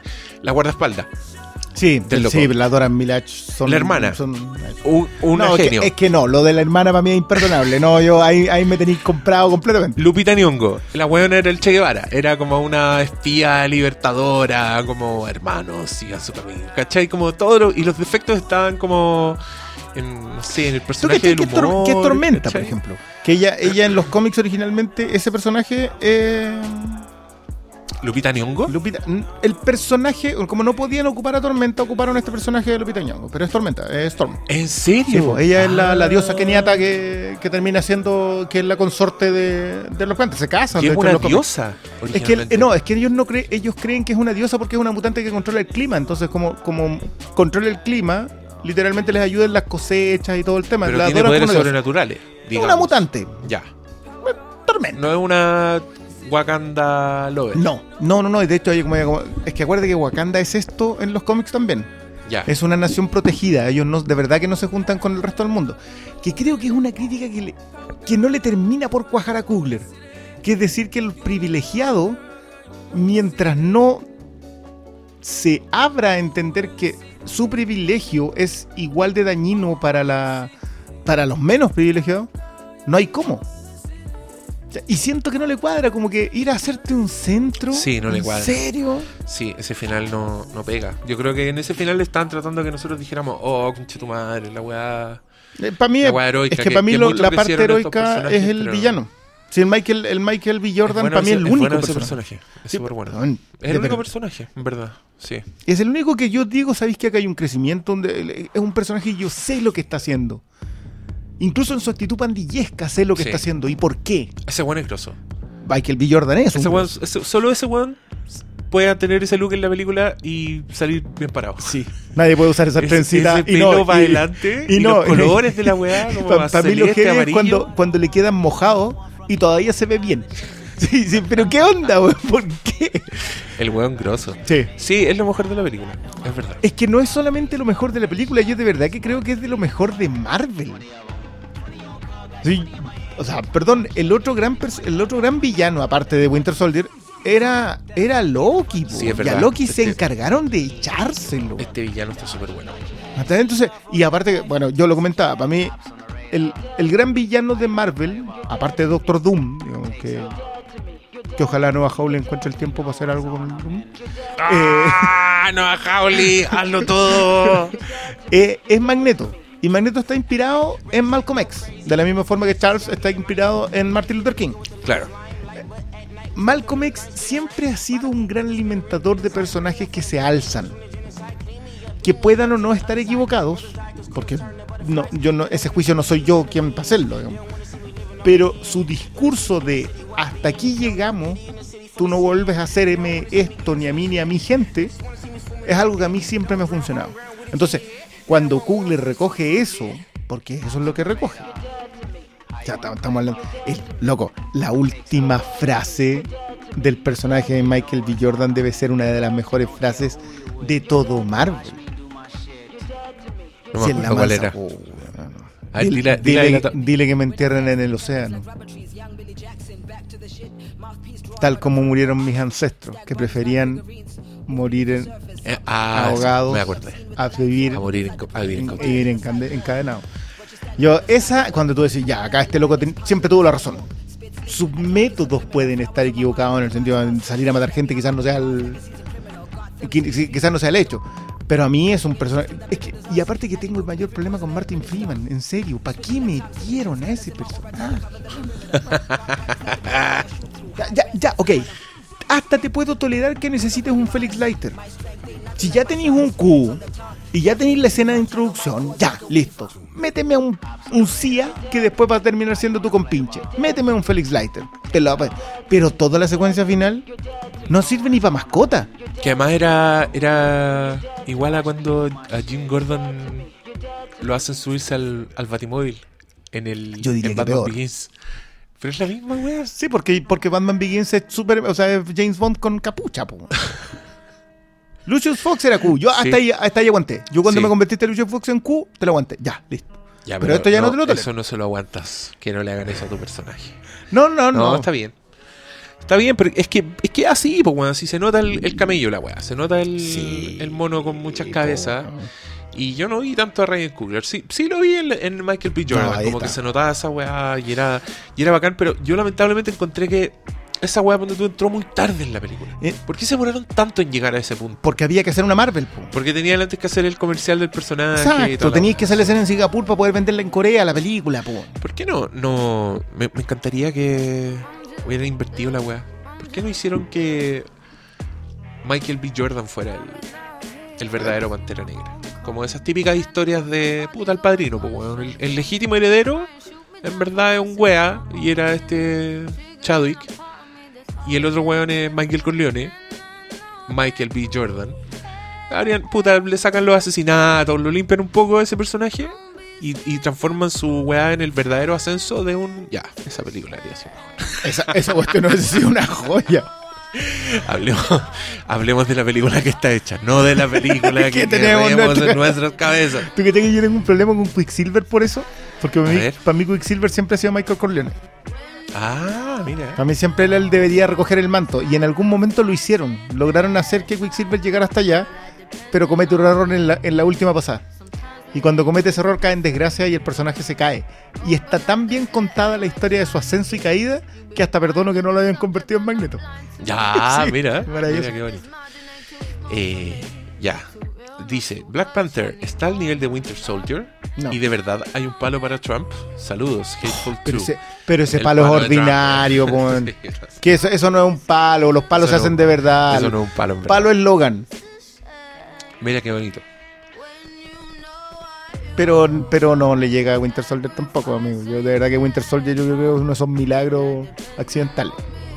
Que en realidad es un milagro, no un accidente, pero, pero no va a volver a pasar. Oye, mira, Bari, Bari Do dice que nosotros somos sus hateful preferidos. Ay, qué bacán. Un programa solo para ti. Entonces, un programa dedicado especialmente para ti. ¿Cuál es su apreciación en términos generales del tráiler de Solo?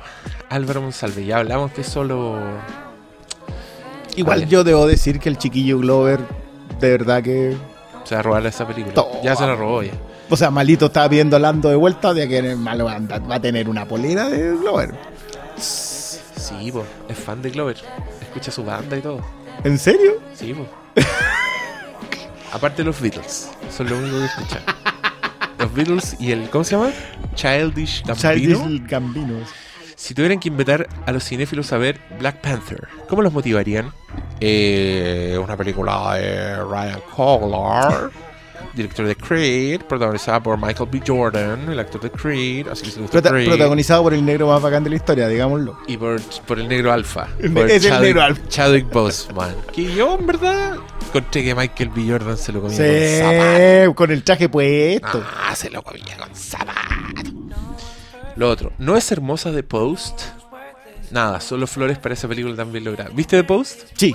¿Viste de post? Sí. Me ¿Hablemos encantó. de Post? Ya. Me encantó. Encontré un deleite. Mira, yo, yo tengo que decir tres cosas. Voy a cerrar solamente en tres puntos. Eh, Solamente tres. solamente tres, así, pero súper preciso. Una, Spielberg siempre va a ser una película que te da gusto ver. Yes. Tom Hanks es una persona encantadora. Y agradezco que alguien en una posición de poder, digamos, como Spielberg, una posición de privilegio, recoja el guante de un discurso que no es suyo, que no necesita promover, eh, y lo haga tan sutilmente para que a ti te, a ti te quede esa idea. ¿Por qué? Mira, yo creo que eh, esto lo he estado escribiendo, en algún momento voy a lograr aterrizarlo completo, pero yo creo que Del Toro construye un personaje femi- femenino y feminista en la Sally Hawkins en La Forma del Agua. Porque tú sientes que ese es un personaje tan independiente, tan feliz consigo misma, eh, tan empoderada desde vivir eh, completamente sola, independiente, desde darse los placeres ella misma, desde cocinar. Todo, toda esa primera secuencia, esos cinco primeros minutos, te definen el atractivo de Sally Hawkins. A tal nivel que el diálogo de Michael Shannon cuando le dice, ¿qué tenés tú? Eres feíta, ¿qué tenés, ¿qué tú que me atrae? Y tú ahí recién te das cuenta que eso es porque construyó ese personaje. Yo creo que Spielberg hace lo mismo con Meryl Streep. Porque te vuelve a tirar un personaje que sin quererlo, sin el discurso, sin decirlo, es un personaje más feminista que la Cristo. Se para para ser un ejemplo sin saber que es un ejemplo. Se para por sí misma porque ella no quiere ser la razón por la cual lo que construyeron los que venían antes que ella se caiga. Y va a hacer lo correcto porque sabe que es lo correcto. Y es tan bueno que ni siquiera el personaje. Lo encontré genial que, él, que se lo tengan que explicar al personaje Tom Hanks. Se lo dicen, ella está haciendo esto aunque no tiene que hacerlo. Eh, es el mismo Spielberg diciendo, yo estoy haciendo esto aunque no tengo que hacerlo. La secuencia en las escalinatas es brillante. Sí. De una sutileza así, pero hermosa, que tú no... no- Yo creo, no creo que era tan sutil. O sea, No, después, no, no, me refiero a la sutileza en la misma estructura, Spielberg pero no- subraya todo muchas veces. De Bueno, hecho, la, la lo- entrada, una de las definiciones del personaje de Meryl Streep es que entra a la weá, bota una silla, nadie le ayuda a levantar la No, silla, todos los viejos se quedan inmóviles, incluyendo Tom Hanks. Ni siquiera Tom Hanks levanta una ceja. No, pues si Tom Hanks pertenece a eso. El weón los mira todo, la loca levanta la silla y llega a, a su asiento. Ahí yo dije, ya, qué, Algo estáis diciendo. qué bonito. No, Y, y Meryl Streep es que alguien está preguntando si es merecida la nominación completa. bueno, bueno, yo, yo, hecho, me yo carga vi- que ya lo nominen, pero ya. Sí, yo, es que yo vi, veí, creo que la primera escena de Meryl Streep en esta película, cinco segundos y tú decís, ya, Cuando, cuando despierta con los archivos. listo. Sí, al- no, creo que es cuando está en la mesa, como, en- viste que parte como en una reunión. Bueno, yo adoro toda la secuencia de las plano reuniones. donde ella como que va a hablar, pero no Sí. habla, y los demás, y ahí yo dije, ya, Ya, no, nomina- listo, ya, nominada al Oscar. Yo adoro como, como en función de esas reuniones va haciendo que los otros personajes tú habláis del pobre... Ese weón que siempre lo... Para mí es Josh Lyman, para mí él no tiene nombre. Sí, me dijeron, me dijeron que era un Whitford, personaje No, es bueno. Josh Lyman. No, pero en las películas el weón siempre es Sí, una mierda, siempre po. de perfume de mujer. Él tiene un gran papel en eh, mm, Sisterhood of Traveling Pants. Ah, no la he visto. Sí, probablemente tampoco yo debería andar diciendo por la vida que la vi, pero, pero tiene un gran papel ahí. Bueno, y el villano de Get Out. Y el tremendo villano de. Sí. Pero no, pero Bradley Whitford, es que ese chiste que yo tiraba a propósito de que él influyó en un look en la moneda. Esa cuestión es Ah, cierta. Acuerdo, nosotros lo hemos conversado así. Que apareció como una nota, como el personaje que Claro. influyó los suspensores de no sé quién. No, y la mochila cruzada con un de un solo lado. Pero, pero el personaje de Bradley Whitford para mí representa un, un espíritu dentro de. Y también el que es supuestamente su def- mayor defensor. Y que es el que el- el- en un momento al final hace así como. Ya, pues sí, ahí ya habló. Sí. Nosotros acá, o eso. No, y ese es que lo que decís tú, como el encanto de Spielberg. Yo hace poco vi un YouTube de un weón que hacía como un, un ensayo en video. Te explicaba una de las de las maestrías invisibles de Steven Spielberg, que es que el loco hace planos muy largos, donde el montaje lo hace el movimiento de cámara. ¿Cachai? Entonces el loco es muy bueno para partir en un primer plano, donde se ve un personaje en chiquitito, este personaje habla, la cámara se mueve, revela un papel que el weón tiene en la mano, y la cámara se vuelve a levantar hasta el fondo de la pieza y deja encuadrada a la weona con el espejo de fondo donde se ve el weón, ¿cachai? El loco... Y el weón es tan maestro que tú no te das cuenta. No te das cuenta que estáis viendo un plano largo y lo, lo percibís como la escena aparte, ¿cachai? Como el, percibís el primer plano, percibís el primer plano del papel, percibís el plano final del espejo. No te diste cuenta que la weá en verdad Era fue un continuo. movimiento, pero que yo me empecé a fijar después del, del video ensayo. Y esta película tiene unas escenas que son así. La secuencia final cuando levanta Weón, como en la grúa en la conversación y cuando toma Don Hanks el teléfono. Esa cuestión es Esa brillante. weá es- es weón-. Muchas veces, como, como revelan las weas, como una escena en que va un asistente, ponte tú, a. Cuando le dejan los papeles en el a un weón X en la redacción y el weón va con mucho miedo donde Tom Hanks a decirle, weón, Sí. tengo los papeles y Tom Hanks le dice, no me weí y el loco se da una vuelta y le pide a otro personaje y entran como por una puerta interior. Ese, ese plano yo estaba así como, ya, Ya. la como que está demasiado bien Pero- hecho, pero ¿sabes como muy construido. Eso ya llega un punto en donde Spielberg se tiene que superar a sí mismo. Es una cuestión súper compleja porque tú no sentís que. ¿Qué es lo que a mí me pasa con Zemeki? Yo creo que Zemeki, su epítome es Forrest Gump porque la historia que quería contar Zemeki ya la contó con Forrest Gump. Que era este personaje que afectaba la historia de Estados Unidos. Entonces, lo hizo, lo terminó y como que siento que después hasta está villado. Como que no encuentra otra cosa que contar. Pero sigue filmando como Robert Zemeckis. Como los dioses. Bueno, o sea, Castaway es una preciosura. Una cuestión que no. No, la weá de las Torres Gemelas es ridícula. Esa que yo no- yo no la he visto, no, Oh, no la he visto, vela. No, vela. Es que dicen El- que el protagonista es un cabrón tan desagradable que, que, no, sí, no yo creo que es la película con un personaje más saco weá de la historia del cine. seguida, muy, seguida, muy de, seguida muy de cerca por la película donde el mismo culiao interpreta a un ciclista saco weá que es como carreras Oh, por eh, Nueva York. y con Oh, Michael Shannon. Yo a ese weón lo quería matar. Que Michael Quería- Shannon se lo el- echará. El personaje más apestoso. Ya, este weón, ese weón se supera a sí mismo con este otro. Pero los últimos 30 minutos de, de esa weá es como. Un, ridículo. Es ridículo. Pero, pero bueno, estamos hablando de pulcritud en la realización. Sí, eh, The eso Post está- es hermosa. Y además tiene una weá que te hace. Como que te hace querer la labor de los huevones. Como que llega un punto en que, como es un diario antiguo, los locos usan unas planchas donde tienen que ir poniendo letra por letra. La secuencia de la creación. De la imprimen el diario y tú estás así como, ya, Bueno, ¿qué es yo esto- esta magia? Esto lo hablaba con, con uno de mis amigos, así con son traquero. Decía: Yo, si se merecía una nominación John Williams este año, es por ese tema y por los créditos finales de The Post. La, secuencia de la impresión y distribución es brillante. Es una cuestión que tú decís, ya, perfecto, hacer un diario en ese tiempo era de verdad un ejercicio. Hoy día publicáis un post. Y, que lo copiaste de una página gringa. O sea, tampoco, tampoco hay un tremendo. Estos otros no, pues tenía que. Y, y tirémosle besito al reparto. Ay, weón, es que yo vi The Post y dije, estos weones ven las mismas series que nosotros. Sí. Ojo, tú cachai que eso es muy probable. Con Spielberg es muy probable. Pues sí. Yo estaba viendo y yo decía, eh, The Americans, Fargo temporada 3, Breaking Bad, Better Call Saul, Community. Eh, Increíble. eh, sí. ¿Quién más me faltó? Eh, Me faltó. Te faltó- Silicon Valley. Es que- sí. no, y People vs. O.J. Simpson. aunque, aunque en realidad ella tiene una carrera tan larga que, que Ah. sí, reducirla a sí, eso al pero también, pero esa y American Horror Story. Sí, Sí. toda la wea. Bueno, cualquier cosa con Ryan Murphy, pero, pero ella, ella está muy bien en un papel muy chico. ¿eh? Yo, ¿La esposa? ah, sí, me encuentro tremenda. yo, yo encuentro detestable ese personaje, en verdad. A ella. El, el no, el, el arquetipo de ese personaje, que es como la esposa del weón que está haciendo weas importantes.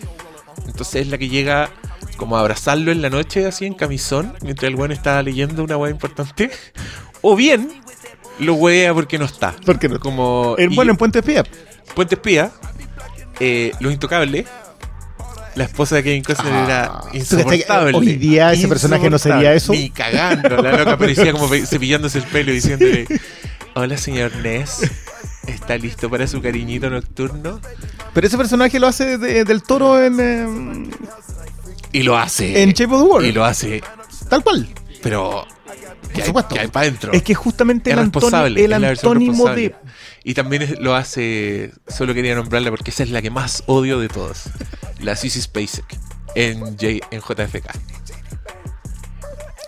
La Sissy Spacek le hace drama toda la película a ese pobre weón que está tratando de encontrar al asesino que Yo, yo demuestra un decir que para complot mí, en su país, yo weón. quiero decir que para mí el mejor personaje de eso es la es la señora de Russell Crowe en El Informante. ¡Oh! Esa es otra buena, Ay, Julián. ay, esa, esa fue una apuesta, te subí la apuesta. Esa- Entonces, esa- toma ahí tenés te tengo Pero esa otra, esa otra concha su madre. Qué tremendo, parece. Señala la cara, che. Buena weón. Y es que está como enojada, como, "Ay, ¿pero qué te estáis lavando las manos en la cocina? Si esto es para la comida. Y es como, loca, le pusieron una bala en el buzón. Ahí tenía amenaza de muerte, bo. Y después la buena llora por- porque se cambia de casa. Hola, weón. Es porque había que bajar el estilo de vida. pues, Ah. tremendo. Bueno, ¿viste? ¿Pero qué va a pasar con el colegio? Puta, pobre hombre, weón. Ojalá esté. Qué hermosa la escena de la pasada de la pintura a las niñas. Ah. Adoro esa, bo. Uy, weón, de pronto hay 32 notificaciones. La gente cachó que estaba volando. Parece. Pero en resumen de post es una de esas. eh, a mí me gustó más que Puente Espía. Pero, pero amigo de una vez por todas haga su película sobre la Corte Suprema. ¿sí? ¿Para qué? Pero, ¿cachaste que esta película... Es que tenía muchas weas inteligentes de post. Ponte tú, Me gustaba cómo mostraban a Nixon.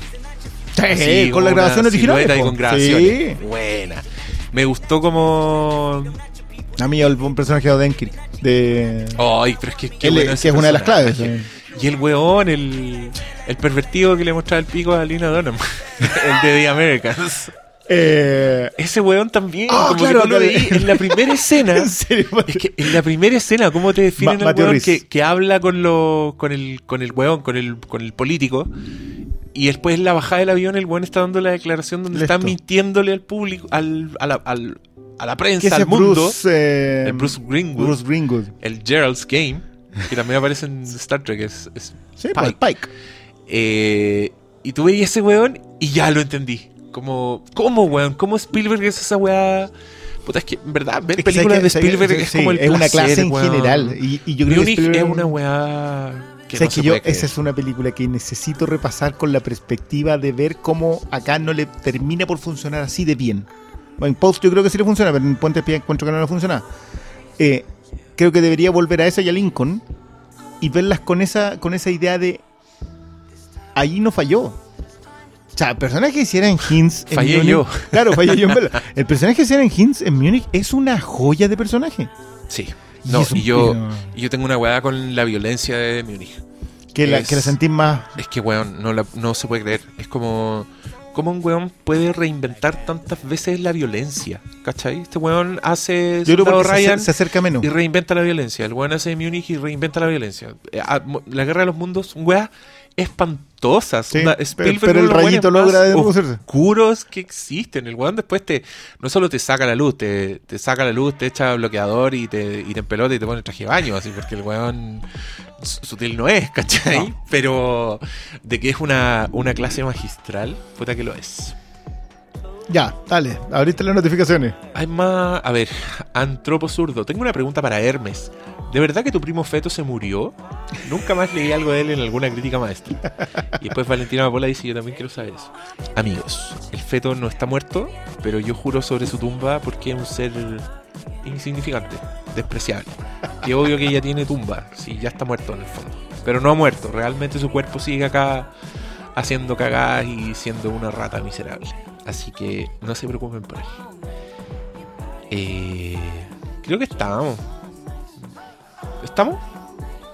¿Quieres agregar algo más? No sé si hay más preguntas en realidad. no- Puta, es que, es- mira, son preguntas que ya hemos contestado de alguna forma.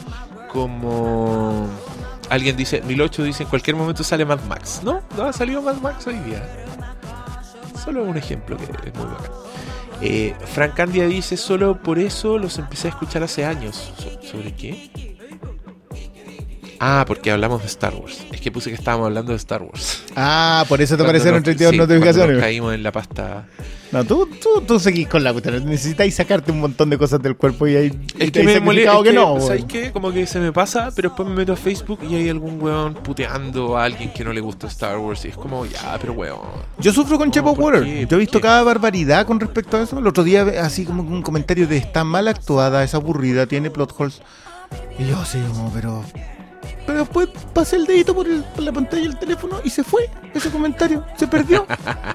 como tweets en la timeline. Ah, no, pero es que no se van. Pues son la weá es como una ola.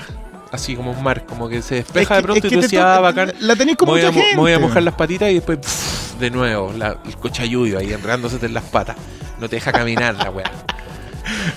Tan, tan- tan buenas las metáforas. Sí, ya está divertido. Pero, pero piénsalo en, en eh, piénsalo para mí que yo soy un fan del DCU. La mitad del DCU. Ya, tú estás bien. sea, Yo tengo, No, tengo un loquito en un grupo de WhatsApp que no importa de lo que tú estés hablando, sale el mostacho. Tú podías estar hablando de empanada Oh. de camarón y el bigote de Henry Cavill todos los días, a cada rato. El otro día le reclamé y le dije, oye, loco, estáis perdiendo tu toque, te demoraste cuatro minutos para hacer un comentario. Que eso fue bastante pasivo-agresivo, hay que eso. decir. Pero el otro no leyó el mensaje porque, porque ahí tú cachai lo- la mente, pues bueno, así como cerradita, como limitada, como que hay gente Ahí. que le cuesta más. Sí, pero igual que- ese es lo que es un Ghost Bros, así que no, chao. Gente que cae en, en trampas, weona. Y que compra weas que no debería estar Pero comprando. ¿cachai que eso es voluntario? Yo creo que no es que caigan. no, yo creo Es que, quieren caen. entrar con los No, ojos al- Yo, no, yo verdad creo que caen. Creo que hay gente muy superficial en el mundo. Y que, puta, está bien. Uno no está diciendo que sea mal, pero. Pero es un estilo de vida que no comparto. Entonces, que, me, Eh, me eh, cuesta mucho. Yo creo que el problema que seguimos teniendo es que nos gusta mucho el cine y el cine pertenece a la cultura pop. Y la cultura pop ha permeado demasiado en el cine. Claro, y ahí no te estás cruzando con un fanático del cine, te estás cruzando con un fanático de Star Wars. Claro, entonces esa no es lo mismo. en verdad no va a llegar a, na- a nada. No, por eso usted le pasa la el dedito a la pantalla y sigue. No, pero es que me roban, pues, weón. So, O, o uno contesta una weá y el otro te dice una respuesta súper ahueonada de vuelta que tú no tenís por dónde y los weones empiezan a favoritear esa respuesta. el fan maletero. Ahí es como, yo- ya, pero weón. como el otro día cuando comentamos de Jacket Joke y alguien llegó con un fan maletero. De Jacket, sí, yo. y retweet de la cuenta del Flimcast, claro, uy, sí, se notó, se notó mucho que quién era el community. pero es que yo lo hice de la cuenta del Flimcast porque encuentro que es relevante para los autores, del- para los auditores. Pues si los auditores han escuchado las vueltas de chaqueta, Si no entienden ese a ver, chiste interno. Con Batman Superman yo sí lo reclamo porque yo de verdad... eh, a ver, yo le reclamo a Malito que si la pasa bien con una película no puede ser tan despreciable. Ahora sí le concuerdo con Thor Ragnarok que hacia el final ya no se reía. Ya. Entonces sí siento que se pudo haber saturado. Ya. Ahí sí. Pero con Batman Superman no estaba saturado. El loco salió prendido. Sí, Llegó aquí prendido. El, Sí, el primer podcast grabado, fue el primer prendido. podcast está muy prendido. Entonces, pero claro, no le hace el quite a lo que encuentra que está mal. Tampoco se lo hicimos nosotros. Lo que pasa es que nosotros glorificamos más lo que está bien. Porque lo que estaba bien Sí, era mucho más importante que un montón de otras cuestiones. Es verdad, pero que, de que hubo cambio súbito, lo hubo. Bueno, pero de Jacket ¿Pero Joke por, qué nació ahí. ¿Por qué empezamos a hablar de esto? ¿Cómo Porque tú llegaste al fan maletero, po. Si el Ah, problema yo del fan ah, maletero. no, tú llegaste al fan maletero. No, porque tú estás dije- diciendo que la gente empieza a favoritar argumentos de mierda. Eh, Sí, po. Ya, pues es fan que- maletero. No, pero en el fondo yo estoy, hablando más, más allá de eso. Estoy diciendo que la gente es más tonta. No, la gente quiere pegarte. Ese es el fan maletero. No, yo, yo creo que en verdad la gente se enoja, se lo toma personal. No creo que. Que sea en mi contra. Creo que es como, weón. Porque Cállate, le cállate. le- Eso es básicamente. Ahora. hay La, la, diciendo, la, la, la, la, la. Cállate, no quiero escuchar. Yo soy de ese partido político. No, no hablen mal de mi partido político. ¿Cachai? Es eso. Yo como un firme defensor de la política creo que debería utilizar religión. Para el ejemplo. Eh, no, porque esa weá es un lugar común con Star Wars. Ellos mismos dicen, ah, ¿Qué para mí Star? Wars es una religión. y- Entonces fútbol. No, que ahí ya para mí eso No, es- esa cuestión que es lo que es. Eso es alienígena, de es chiste- verdad. para mí soy chiste ingeniero. Sí, no, no lo entiendo. ¿Cómo era un chiste que era religión? Haz- Hazte no sé qué y deríbate. Siquiera como decir, anda, Ah, era un ya, era, el- hablando- era, el- era una- era ándate a la mierda en, en En ingenieris. Ya. ya, y con esa nota cultural Ya, nos bien. despedimos. Ya, sí, Eh, está bueno al cierre, compren rifa, queda poquito. Quedan poquitas. Eh, sí, yo creo que. lo- Muchas gracias por su apoyo. Eh, invertiremos, en verdad, justo ahora como que coincidió, como que están muriendo los audífonos, así que algo- nos en va a venir haremos. demasiado bien esta ayuda. No, Además que todos y- van a ser ganadores. Y más que, y más que en eso, sí, oye, le gast- oye, un 14 de febrero, me vine a juntar contigo un 14 de febrero para grabar esto. Tuvimos uno que arrugó porque era 14 de febrero. Adivinen, adivinen cuál. Adivinen cuál de los otros dos. Está bien, déjalo. Ah, te lo- el cabro es joven, déjalo que disfrute con- su juventud. Y con esta sensualidad los dejamos. Buenas, Buenas noches. noches. Those days, tears from it, had to pray those days, had to slave those days. Sure, we had to hit up a couple hood giveaways those days. Thank God for every inch that He gave us. Thank God for everything, cause He made us. Like when that car bit the block, block, block, hit the homie, but we made it to ER and He saved us. Thinking that he could have died, nigga, we was praying to the sky and his mama cried rivers. Healed up, but tough luck, he tried to get revenge, had to drop bullets popped and it killed him. Worst part is that it sounds so familiar.